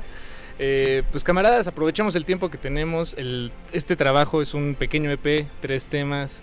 Sí, Eh, y, y, bueno, es, se llama The End of the Internet, en español, El fin del Internet. Y, o sea, creo que este, estas tres canciones es más bien, es un producto secundario de un proyecto más grande que Eric, que es el que, el que creó, que si quieres, no sé, ¿quieres explicar más de este proyecto? Sí, pues, que, porque parecería que el internet está en su... en- Eso es cuando más acomodado está. Ajá, ¿no? exacto, Ya como que está- parece que la quizá por eso se, se tiene que morir, ¿no? No, y de, de hecho, o sea, de- llamando lo que está en su apogeo, la primera esa canción, es la palabra que la primera canción del EP de Edgar se llama Apogeo, ¿no? Que es como en la etapa en la que estamos, ¿no? Y pues la, la idea nació como eh, de, de cómo se vería el, si el internet explotara o desapareciera en algún momento, ¿no? Ajá. Y esa era como la premisa que a mí me nació cuando yo hice estas imágenes. Soy, eh, pues, soy yo soy de arquitectura, pero también desarrollo como una parte de arte visual. Entonces, eh, pues dentro de esta idea, como eh, con Edgar he trabajado varias veces y hemos colaborado haciendo como un rebote entre música y, e imagen. Eh, no sé, así de luego luego dije, ah, pues esto tenemos que hacerle como cómo sonaría también ese fin del internet, ¿no? Y ya después como platicando un poco más con él, eh, vi- le dimos como una estructura de, de- de tres etapas, se le podrá decir, como el apogeo, el... ¿Será me como el declive? el- ¿La implosión? La, impl- ah, la implosión. De, sí, pues cuando... Si tiene demasiada información y Exacto. como un como un sol, ¿no? Que creció demasiado y luego mm, se tiene que volver a hacer un quasar, ¿no? exacto. ¿Cómo se llaman? El- cuando se hace una enana blanca. Wow, no, Bueno, no sé. esto es de astro- esto es de astro- esto es de astrofísica.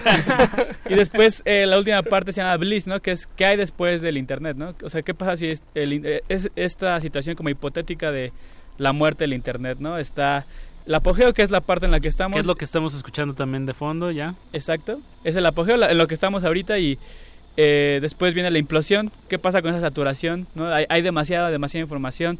O sea, hay empezamos a sacar como datos duros también para este proyecto donde nos dimos cuenta o bueno, se está registrado que no sé, al día se suben 95 millones de imágenes en Instagram. 95 millones O sea, de cada imágenes. Solo en Instagram, Y no solo en Instagram, ¿no? Y en Spotify, no sé, por ejemplo, ese dato me parecía, hay, hay creo que son 180 mil canciones al día Que se suben. que se suben, ¿no? Y digamos que ahí es un proceso más difícil, ¿no? Porque necesita una aprobación, etcétera, etcétera. etcétera. Pero hay muchísima, es- hay muchísima información todo el tiempo, ¿no? Entonces, ¿qué pasaría si de repente esto implota?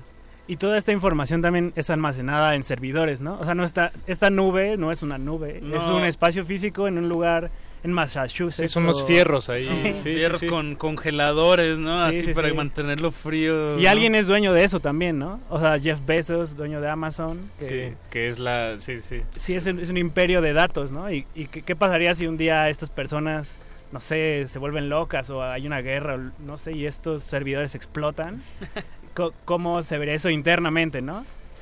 Me, me gusta que, que se dieron la licencia, eh, pues no sé si poética o, o narrativa de, de autor, de, de imaginar que después del Internet es un momento eh, bliss, Glorioso. glorioso. Ajá, tra- como- de- bueno, más que glorioso, bliss ¿Qué es como... El bliss es eh, como la felicidad que tienes después de que te drogas. Exacto. ¿No? Entonces... o, o eh, después, o en la muerte, tal vez.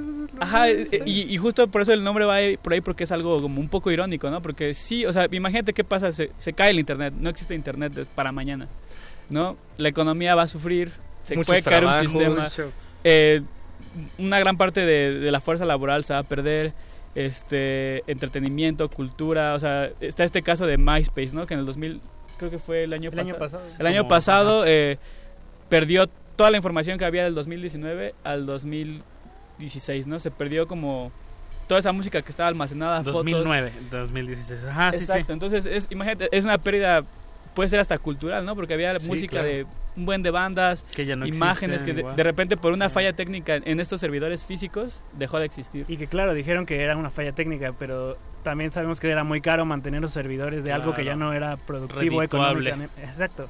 Entonces, sí, puede haber sido algo provocado, ¿no? Apaga el switch. Este, o, o sea, Ay, hay un cable aquí, me tropecé. Ups. Se desconectó todo. Ent- Entonces justo el proyecto de Eric es creo que es más de que cómo se ve es un proyecto multimedia, ¿no? O sea, Sí, de ok. cómo se vería, cómo se escucharía, cómo se sentiría si este el, el internet este constructo que tenemos en la mente que es el internet se pierde de un día para otro, ¿no? Y de ahí yo me inspiré justo para hacer la parte sonora, que son estas tres canciones que son, pues sí, muy puntuales. Cada una es como una etapa de este fin del Internet. Y creo que se logró reflejar bien. En, en tu proceso de, de producción y composición, Edgar, eh, ¿implementaste alguna técnica o estrategia eh, fuera de lo, digamos, específica para este proyecto? Sí, aquí fue Una, un sampleo cochino, o sea, fue como...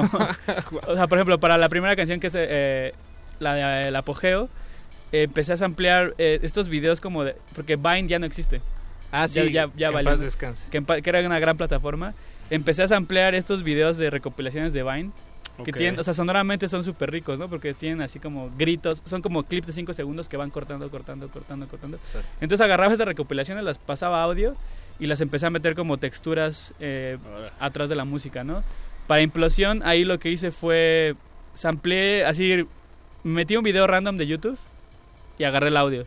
De- Entonces- del algoritmo que a ti te tocó, Ajá, digamos. entonces lo que seguía, agarré el siguiente audio y lo agarré, lo, lo descargué y, y así tomé cinco audios de videos random que estaba creo Miley Cyrus, creo que luego estaba un gol de Messi y creo que luego estaba este como un comercial ahí raro y hice hay un proceso que se llama stretch, hay una hay una, un, un software que se llama Pulse Stretch que te estira todo el audio y hace como una, o sea, te estira el audio, lo hace más largo y no modifica el pitch. Entonces Claro. hace como unos drones ahí muy raros y más si le metes este tipo de audio, ¿no? Que es, no sé, la narración de un gol de Messi, algo así.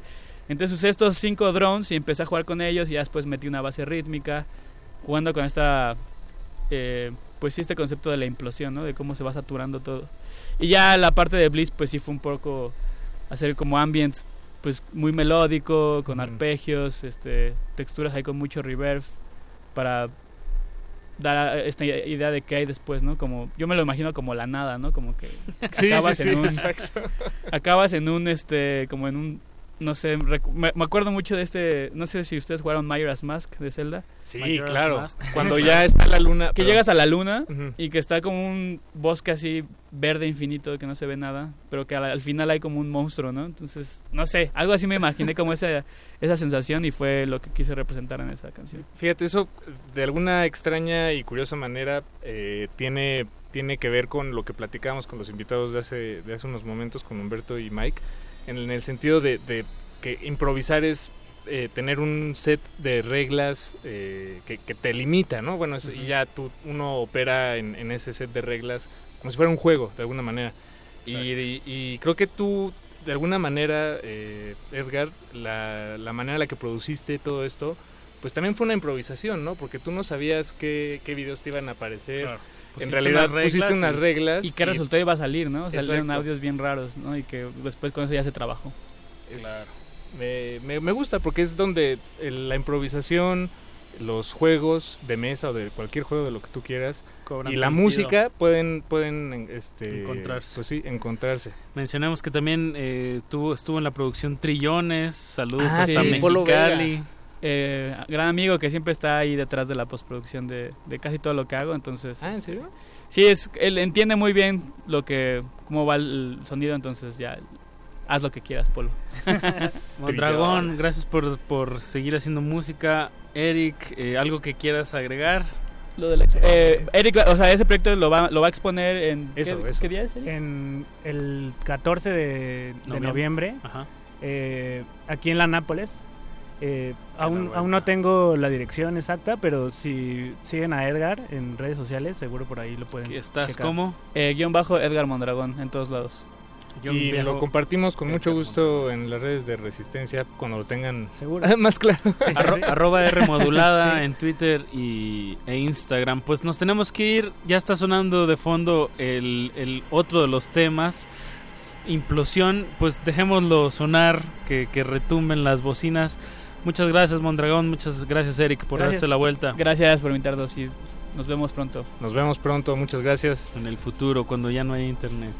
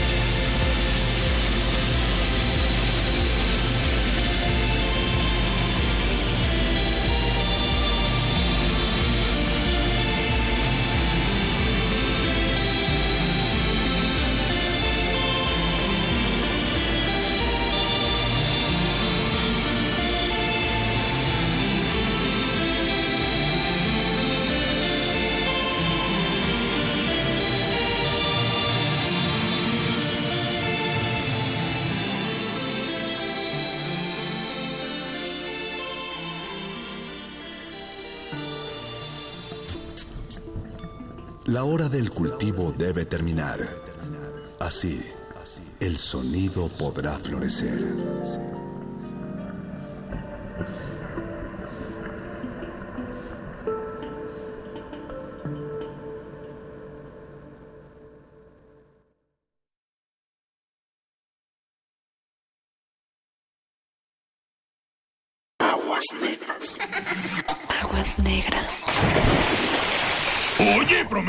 Decir palabrotas. El Partido Revolucionario Institucional. Es una carta del el presidente de los Estados Unidos mexicanos, el señor Enrique Peña Nieto. Honorable Congreso, pueblo de México, el cargo de presidente de la República, de la República, de la República, de la República, de la República, ca- ca- de la República. De la República. ca- ca- Existen flores en medio de los pantanos. Ecosistemas entre los charcos. La basura de unos Es el tesoro de otros. La realidad es una máscara. Y cada una de sus verdades, historia. Aguas negras. Ensuciamos porque la renovación está en limpiar. Limpiar. Limpiar. Esto es Xochimilco, bloque 1, prólogo. Un canal. Un canal.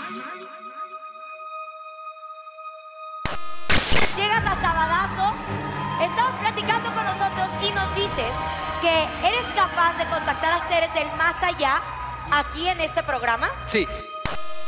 Yo le preguntaba a la cucarachita Martina, cucarachita Martina, ¿te gustaría casarme con- conmigo? Y la cucarachita Martina me decía, ¿qué es lo que tú haces de noche? Y yo le decía, ven.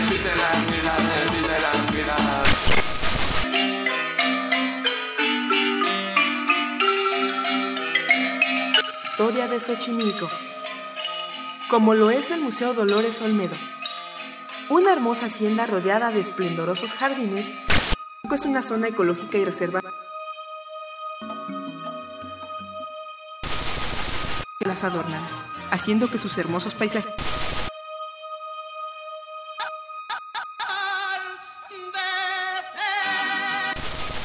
Hola, hola, ¿qué tal? ¿Cómo están amigos de Ingrid and Daniel's Tips? Hoy estamos aquí, adivinen, vamos camino a Xochimilco.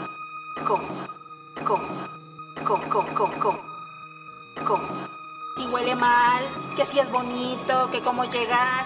Bueno, hoy les vamos a hablar la verdad sobre Xochimilco. Milco, Milco, Milco, co, co, co, co. Aquí sabe de todo. Bueno, usted aquí va a ver mariachi, marimba, reggaetón, total. Se está pagando la trainera. bueno, estoy aquí con Carlos. El espectáculo es grotesco. Hay incluso algunos perros que vienen a comerse algunas obras. Pero son tantas las bolsas, tanta la cantidad de residuos que difícilmente uno puede eh, caminar hacia adelante. Vamos a observar. Solamente hay un río vivo, el río Magdalena. En este caso, en Xochimilco, vemos que eh, todo esto eh, forma parte de un drenaje a cielo abierto, pero también de una zona inhóspita, de una zona llena de residuos que se ha convertido en un tiradero. Vamos caminando por la ladera de lo que alguna vez fue un río vivo y pues el espectáculo es grotesco.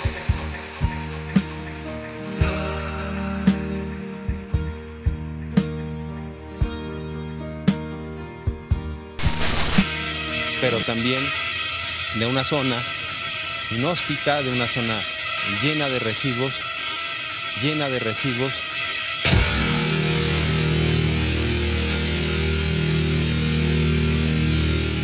Drenaje a cielo abierto.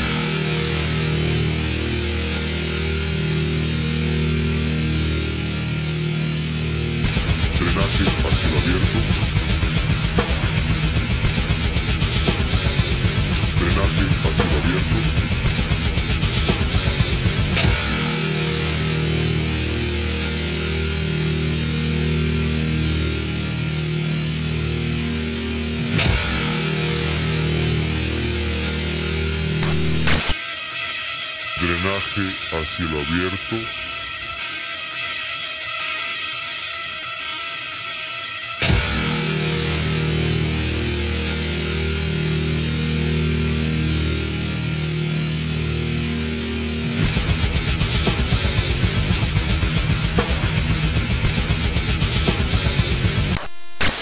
solamente hay un río vivo, el río Magdalena. En este caso, en Xochimilco, vemos que eh, todo esto eh, forma parte de un drenaje hacia el abierto, pero también de una zona inhóspita, de una zona llena de residuos que se ha convertido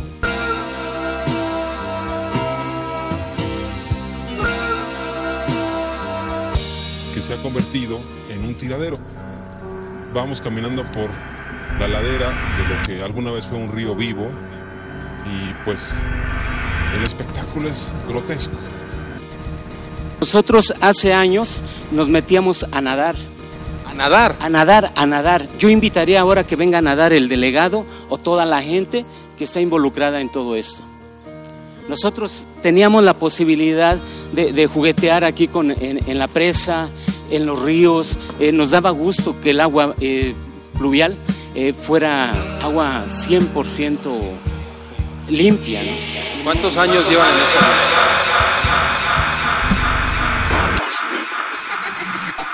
Negras.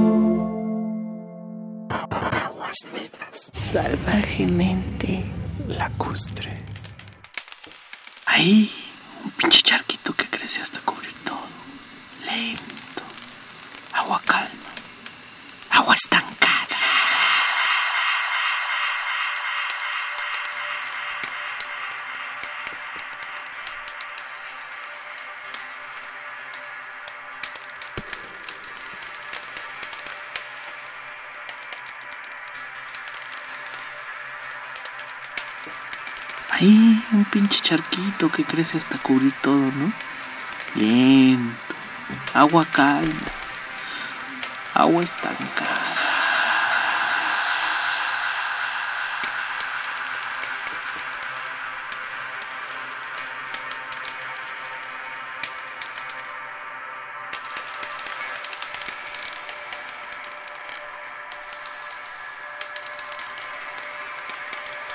Ahora tenemos más basura, más llantas. Todo esto lo que tiene que respirar el ciudadano común en esta delegación. Todo esto que vuela por los aires, todo lo que implica un poco de infección. Los ríos se terminaron en esta delegación Xochimilco, así como en toda la Ciudad de México, hay que decirlo. Solamente hay un río vivo, el río Magdalena. En este caso, en Xochimilco, vemos que eh, todo esto eh, forma parte de un drenaje a cielo abierto, pero también de una zona inhóspita, de una zona llena de residuos que se ha convertido en un tiradero. Vamos caminando por la ladera de lo que alguna vez fue un río vivo y pues el espectáculo es grotesco. Hay incluso algunos perros que vienen a comerse algunas sobras, pero son tantas las bolsas, tanta la cantidad de residuos que difícilmente uno puede eh, caminar hacia adelante. Vamos a observar cómo se está acumulando, eh, como si pues hubiera algún camión.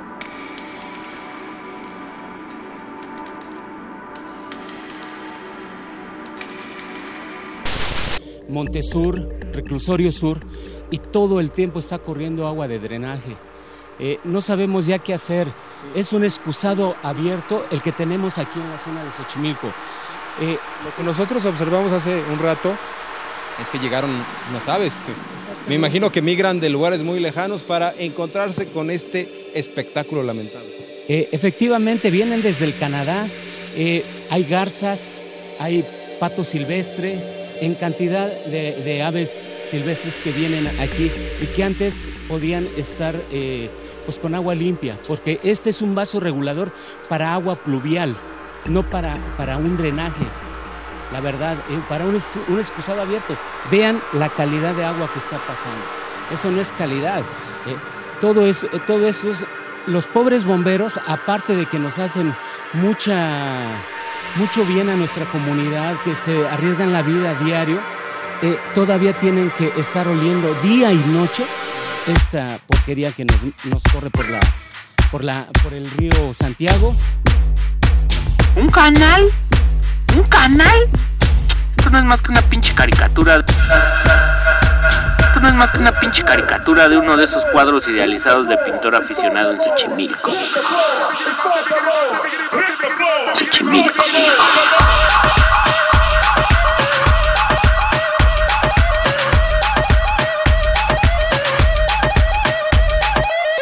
Los barrios de Sochi son adolescentes con carita de canal entubado.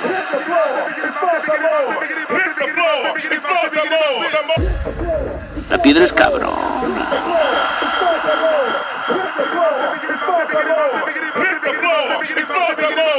Esos que roban todo en casa para dar rienda suelta al diablo en presentación comprimida. La piedra es cabrón. El Semila le dicen al bueno. Fantasmas. Historias de nota roja. El borrachito que se ahogó en el canal. La piedra es cabrón.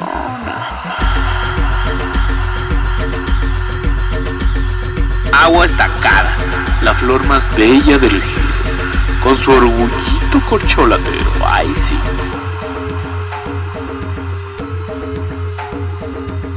Agua estancada. La flor más bella del ejido. Con su orgullito corcholatero. Ay, sí. Fantasmas, historias de nota roja. El borrachito que se en el canal.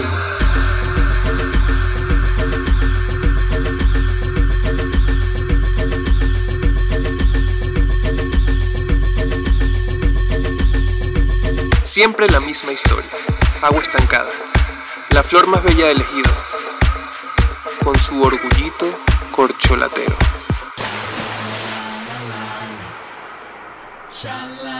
Siempre la misma historia. La flor más bella del ejido, con su orgullito corcholatero.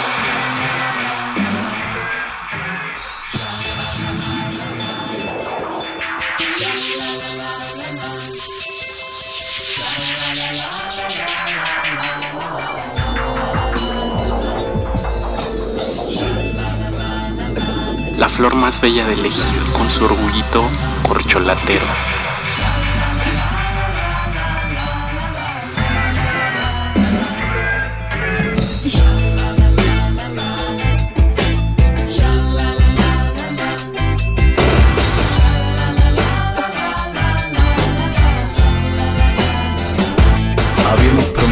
Llorar. Tal vez esta sea la última vez que nos sentamos a tomar un café juntos. Tal vez esta sea la última vez que nos veamos, así que tratemos de estar bien. Ahora que estoy aquí me doy cuenta de tantas cosas. De qué tan cruel puede ser la vida, el amor, la desesperación, lo que siente uno cuando hay un cambio. Lo nuestro, lo nuestro ya se había convertido en una costumbre y el amor, el amor es otra cosa. El amor está en esos pequeños detalles que nosotros ya habíamos perdido, por eso debemos separarnos. Ayer pasé horas mirando nuestras viejas fotografías. Éramos tan felices. Cómo nos veíamos, cómo disfrutamos. Pero ahora, ahora no hay nada de eso.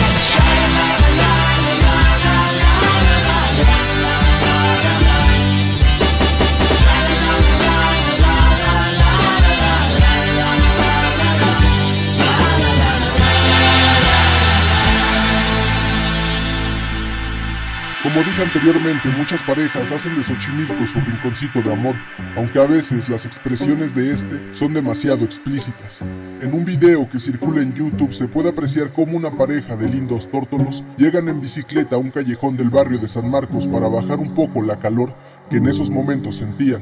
El masculino corrobora que no haya moros en la costa y comienza a agasajarse a su pareja dándole los clásicos de dulce y volteándola para hacer no sé cuántas cosas íntimas a la luz del día. Sin embargo, son sorprendidos cuando uno de los residentes de ese callejón abre la puerta y se asoma sin que se sepa si fue por el ruido que la pareja hacía o por el simple ocio.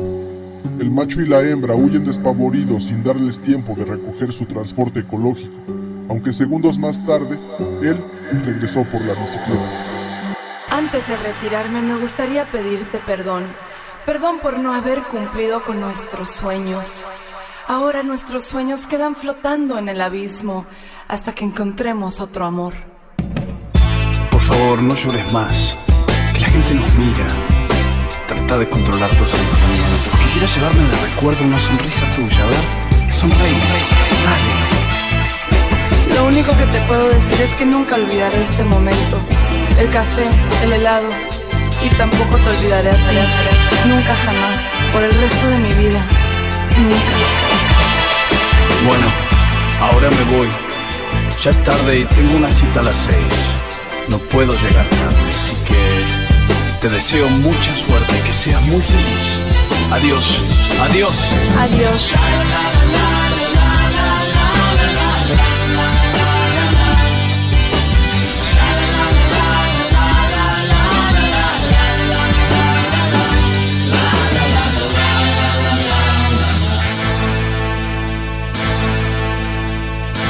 Con su orgullito corcholatero.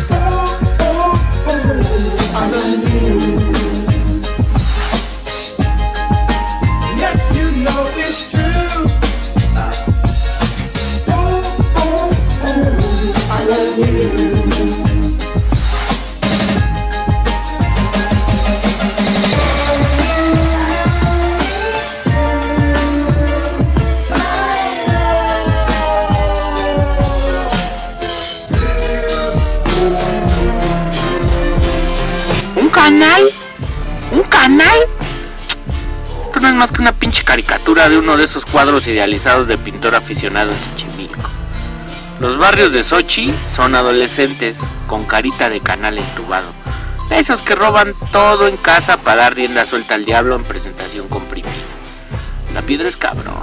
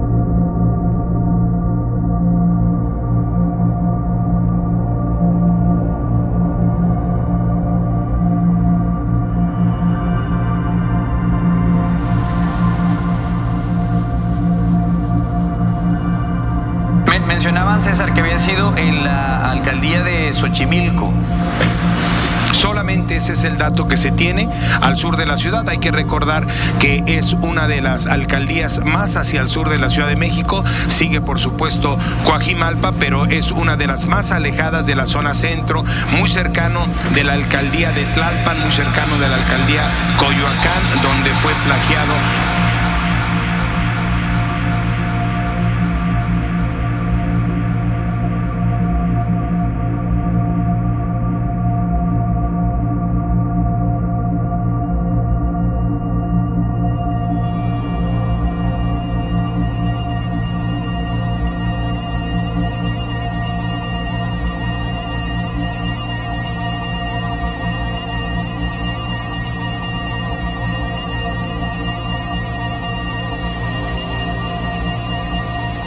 quien plagiado el martes pasado cuando salía por la noche de la universidad.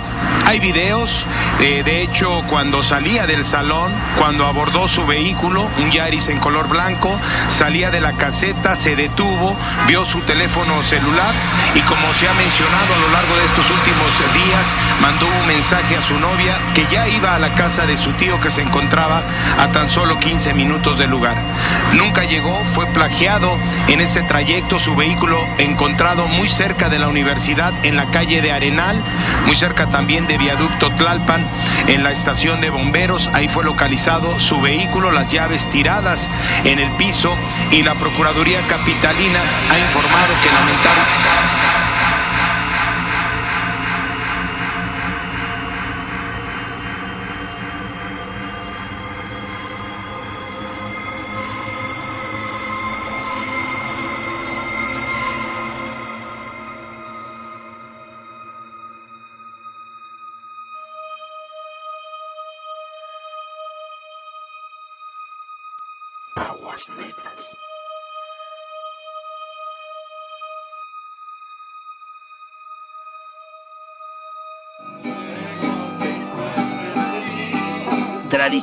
Mexicanas, canal Juventud Xochimilco. Vamos en este momento entrando al antro flotante más grande del mundo.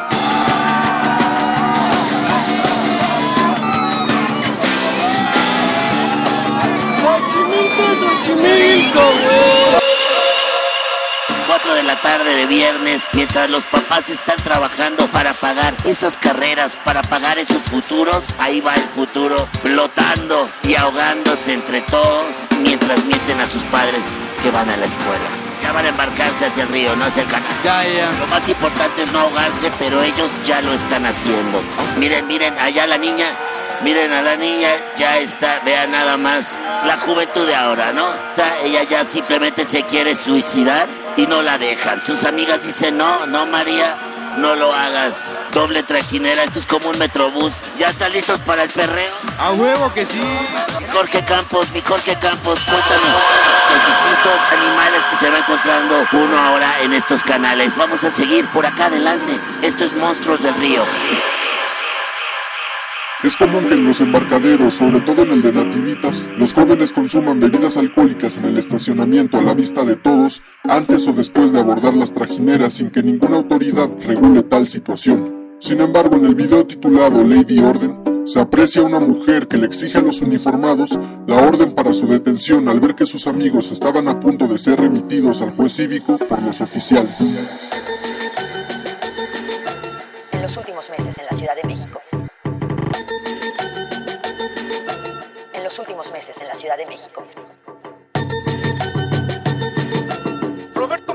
Esparza, alias El Betito.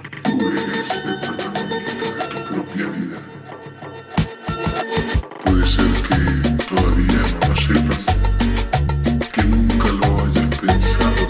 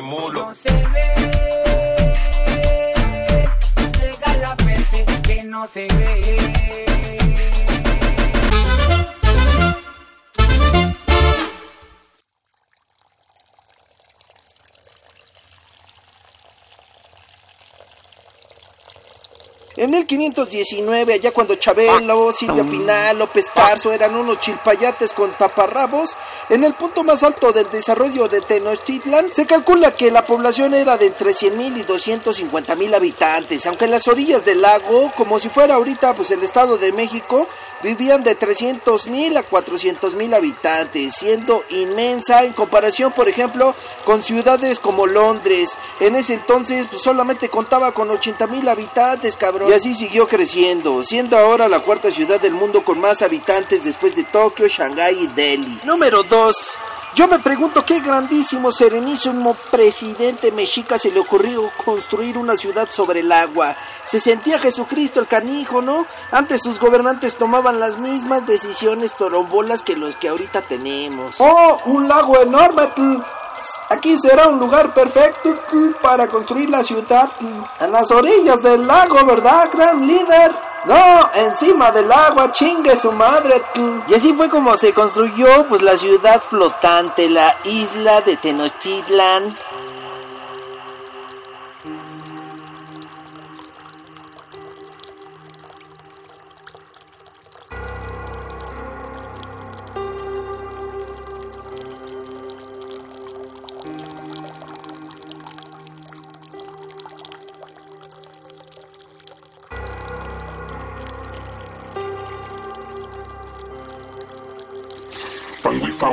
Debajo del agua. Arriba, cascajo. Casitas de cartón y lámina de asbesto. El lado negro y raspados.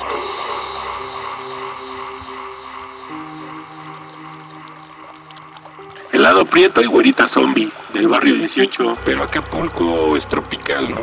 Hay amores de verano y de trajineras. Canales de Apatlaco a Xochimilco, diluidos en la mancha urbana. Urbanitas de sangre azul, florecitas del pantano.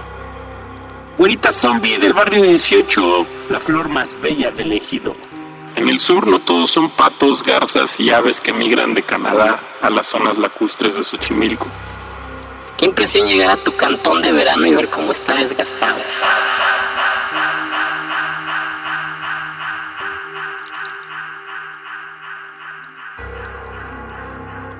¿Qué te digo del niñito milagroso patrón de Xochimilco?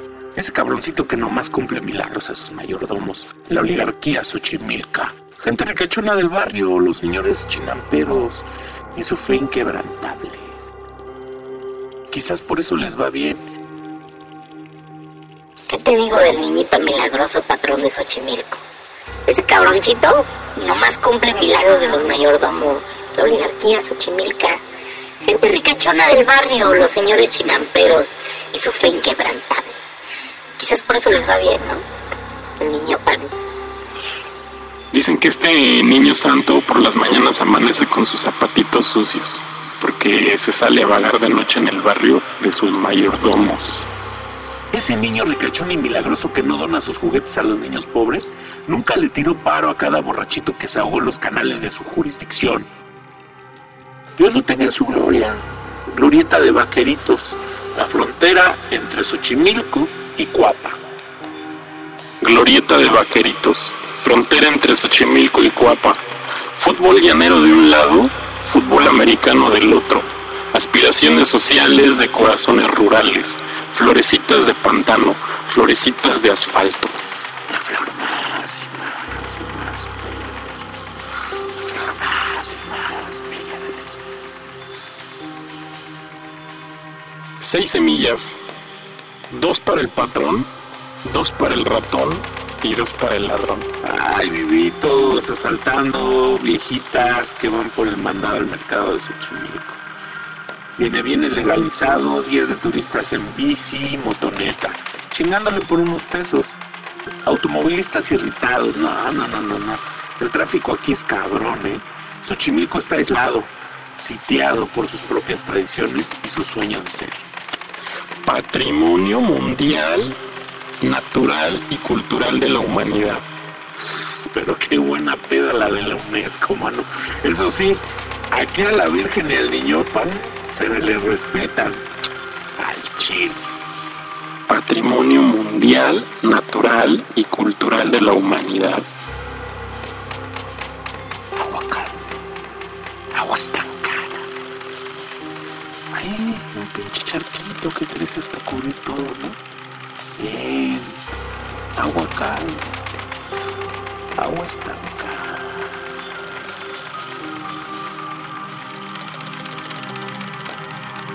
Ciudades y barrios que se construyen sobre el agua. Bajo el agua, fango y fauna. Almas lacustres y casitas de cartón. Bienvenido al cantón. ¡Aplausos!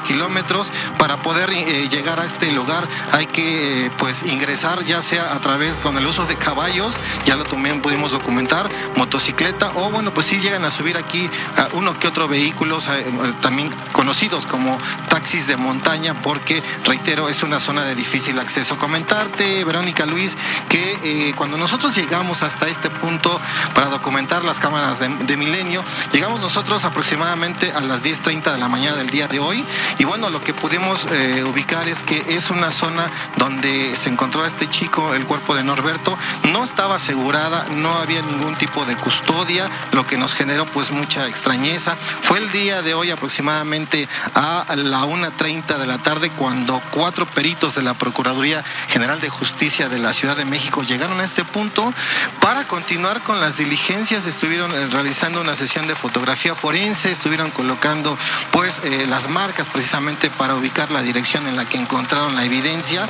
la poca evidencia que se logró rescatar todavía y bueno, al cabo de 20 minutos se retiraron del lugar, pero lo que es importante destacar, continúa sin ser asegurada la zona, es decir, sin contar con ningún tipo de señalamiento, sin ningún tipo de custodia. Es importante ahí se genera.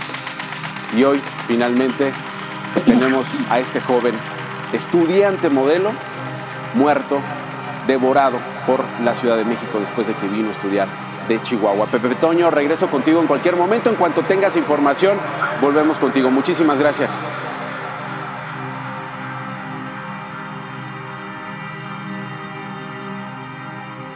zona centro de Xochimilco, háganlo con mucha precaución, tenemos fuerte operativo policial con nosotros en la zona centro de Xochimilco, háganlo con mucha precaución, tenemos 16 de septiembre en la zona centro de Xochimilco, háganlo con mucha precaución, tenemos fuerte operativo policial con nosotros seguimos trabajando y transmitiendo completamente en vivo por las estaciones de Radio Centro. Sí, estamos súper agradecidos por toda la gente que nos acompañó el día de hoy. Si ustedes en casita están cerca, no se vengan. vengan de pronto.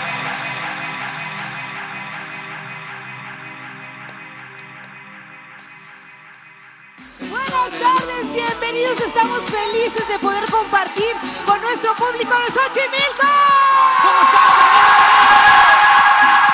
Gracias, gracias de verdad de corazón a corazón a toda la gente que nos acompaña esta tarde, transmitiendo en vivo desde la explanada de la alcaldía de Xochimilco.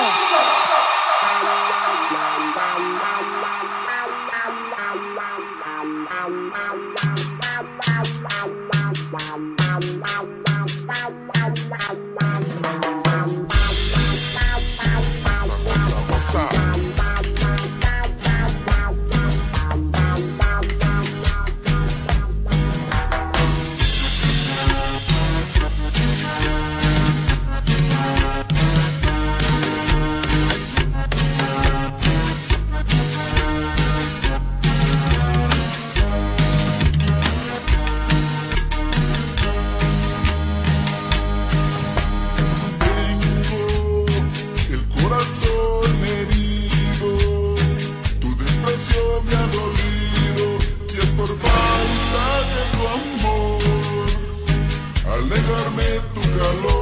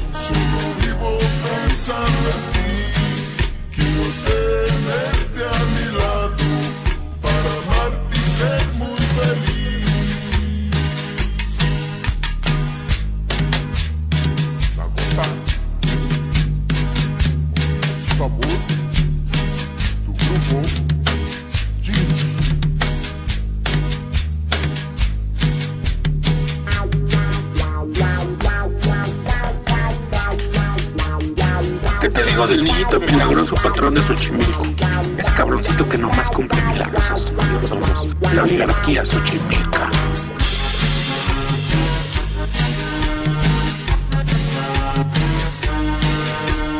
Ese cabroncito nomás cumple milagros de los mayordomos, de oligarquía Xochimilca, o los señores chinamperos y su fe inquebrantable. Quizás por eso les va bien. El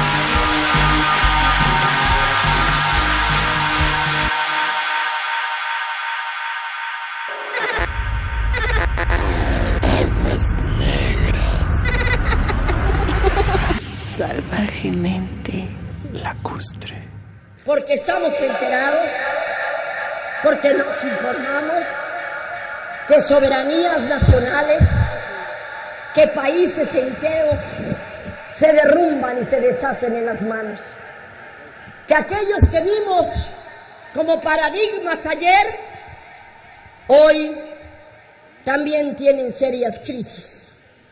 Nosotros no propiciaremos crisis en el país. Vamos amigos, con alegría, con entusiasmo.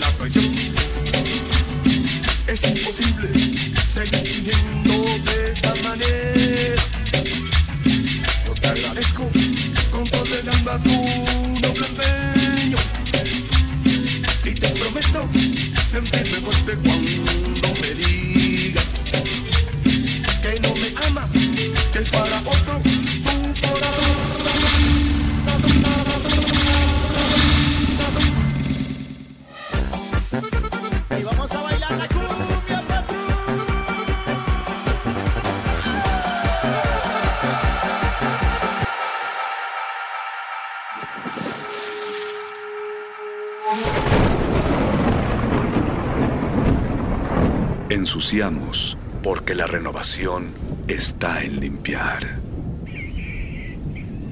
Limpiar.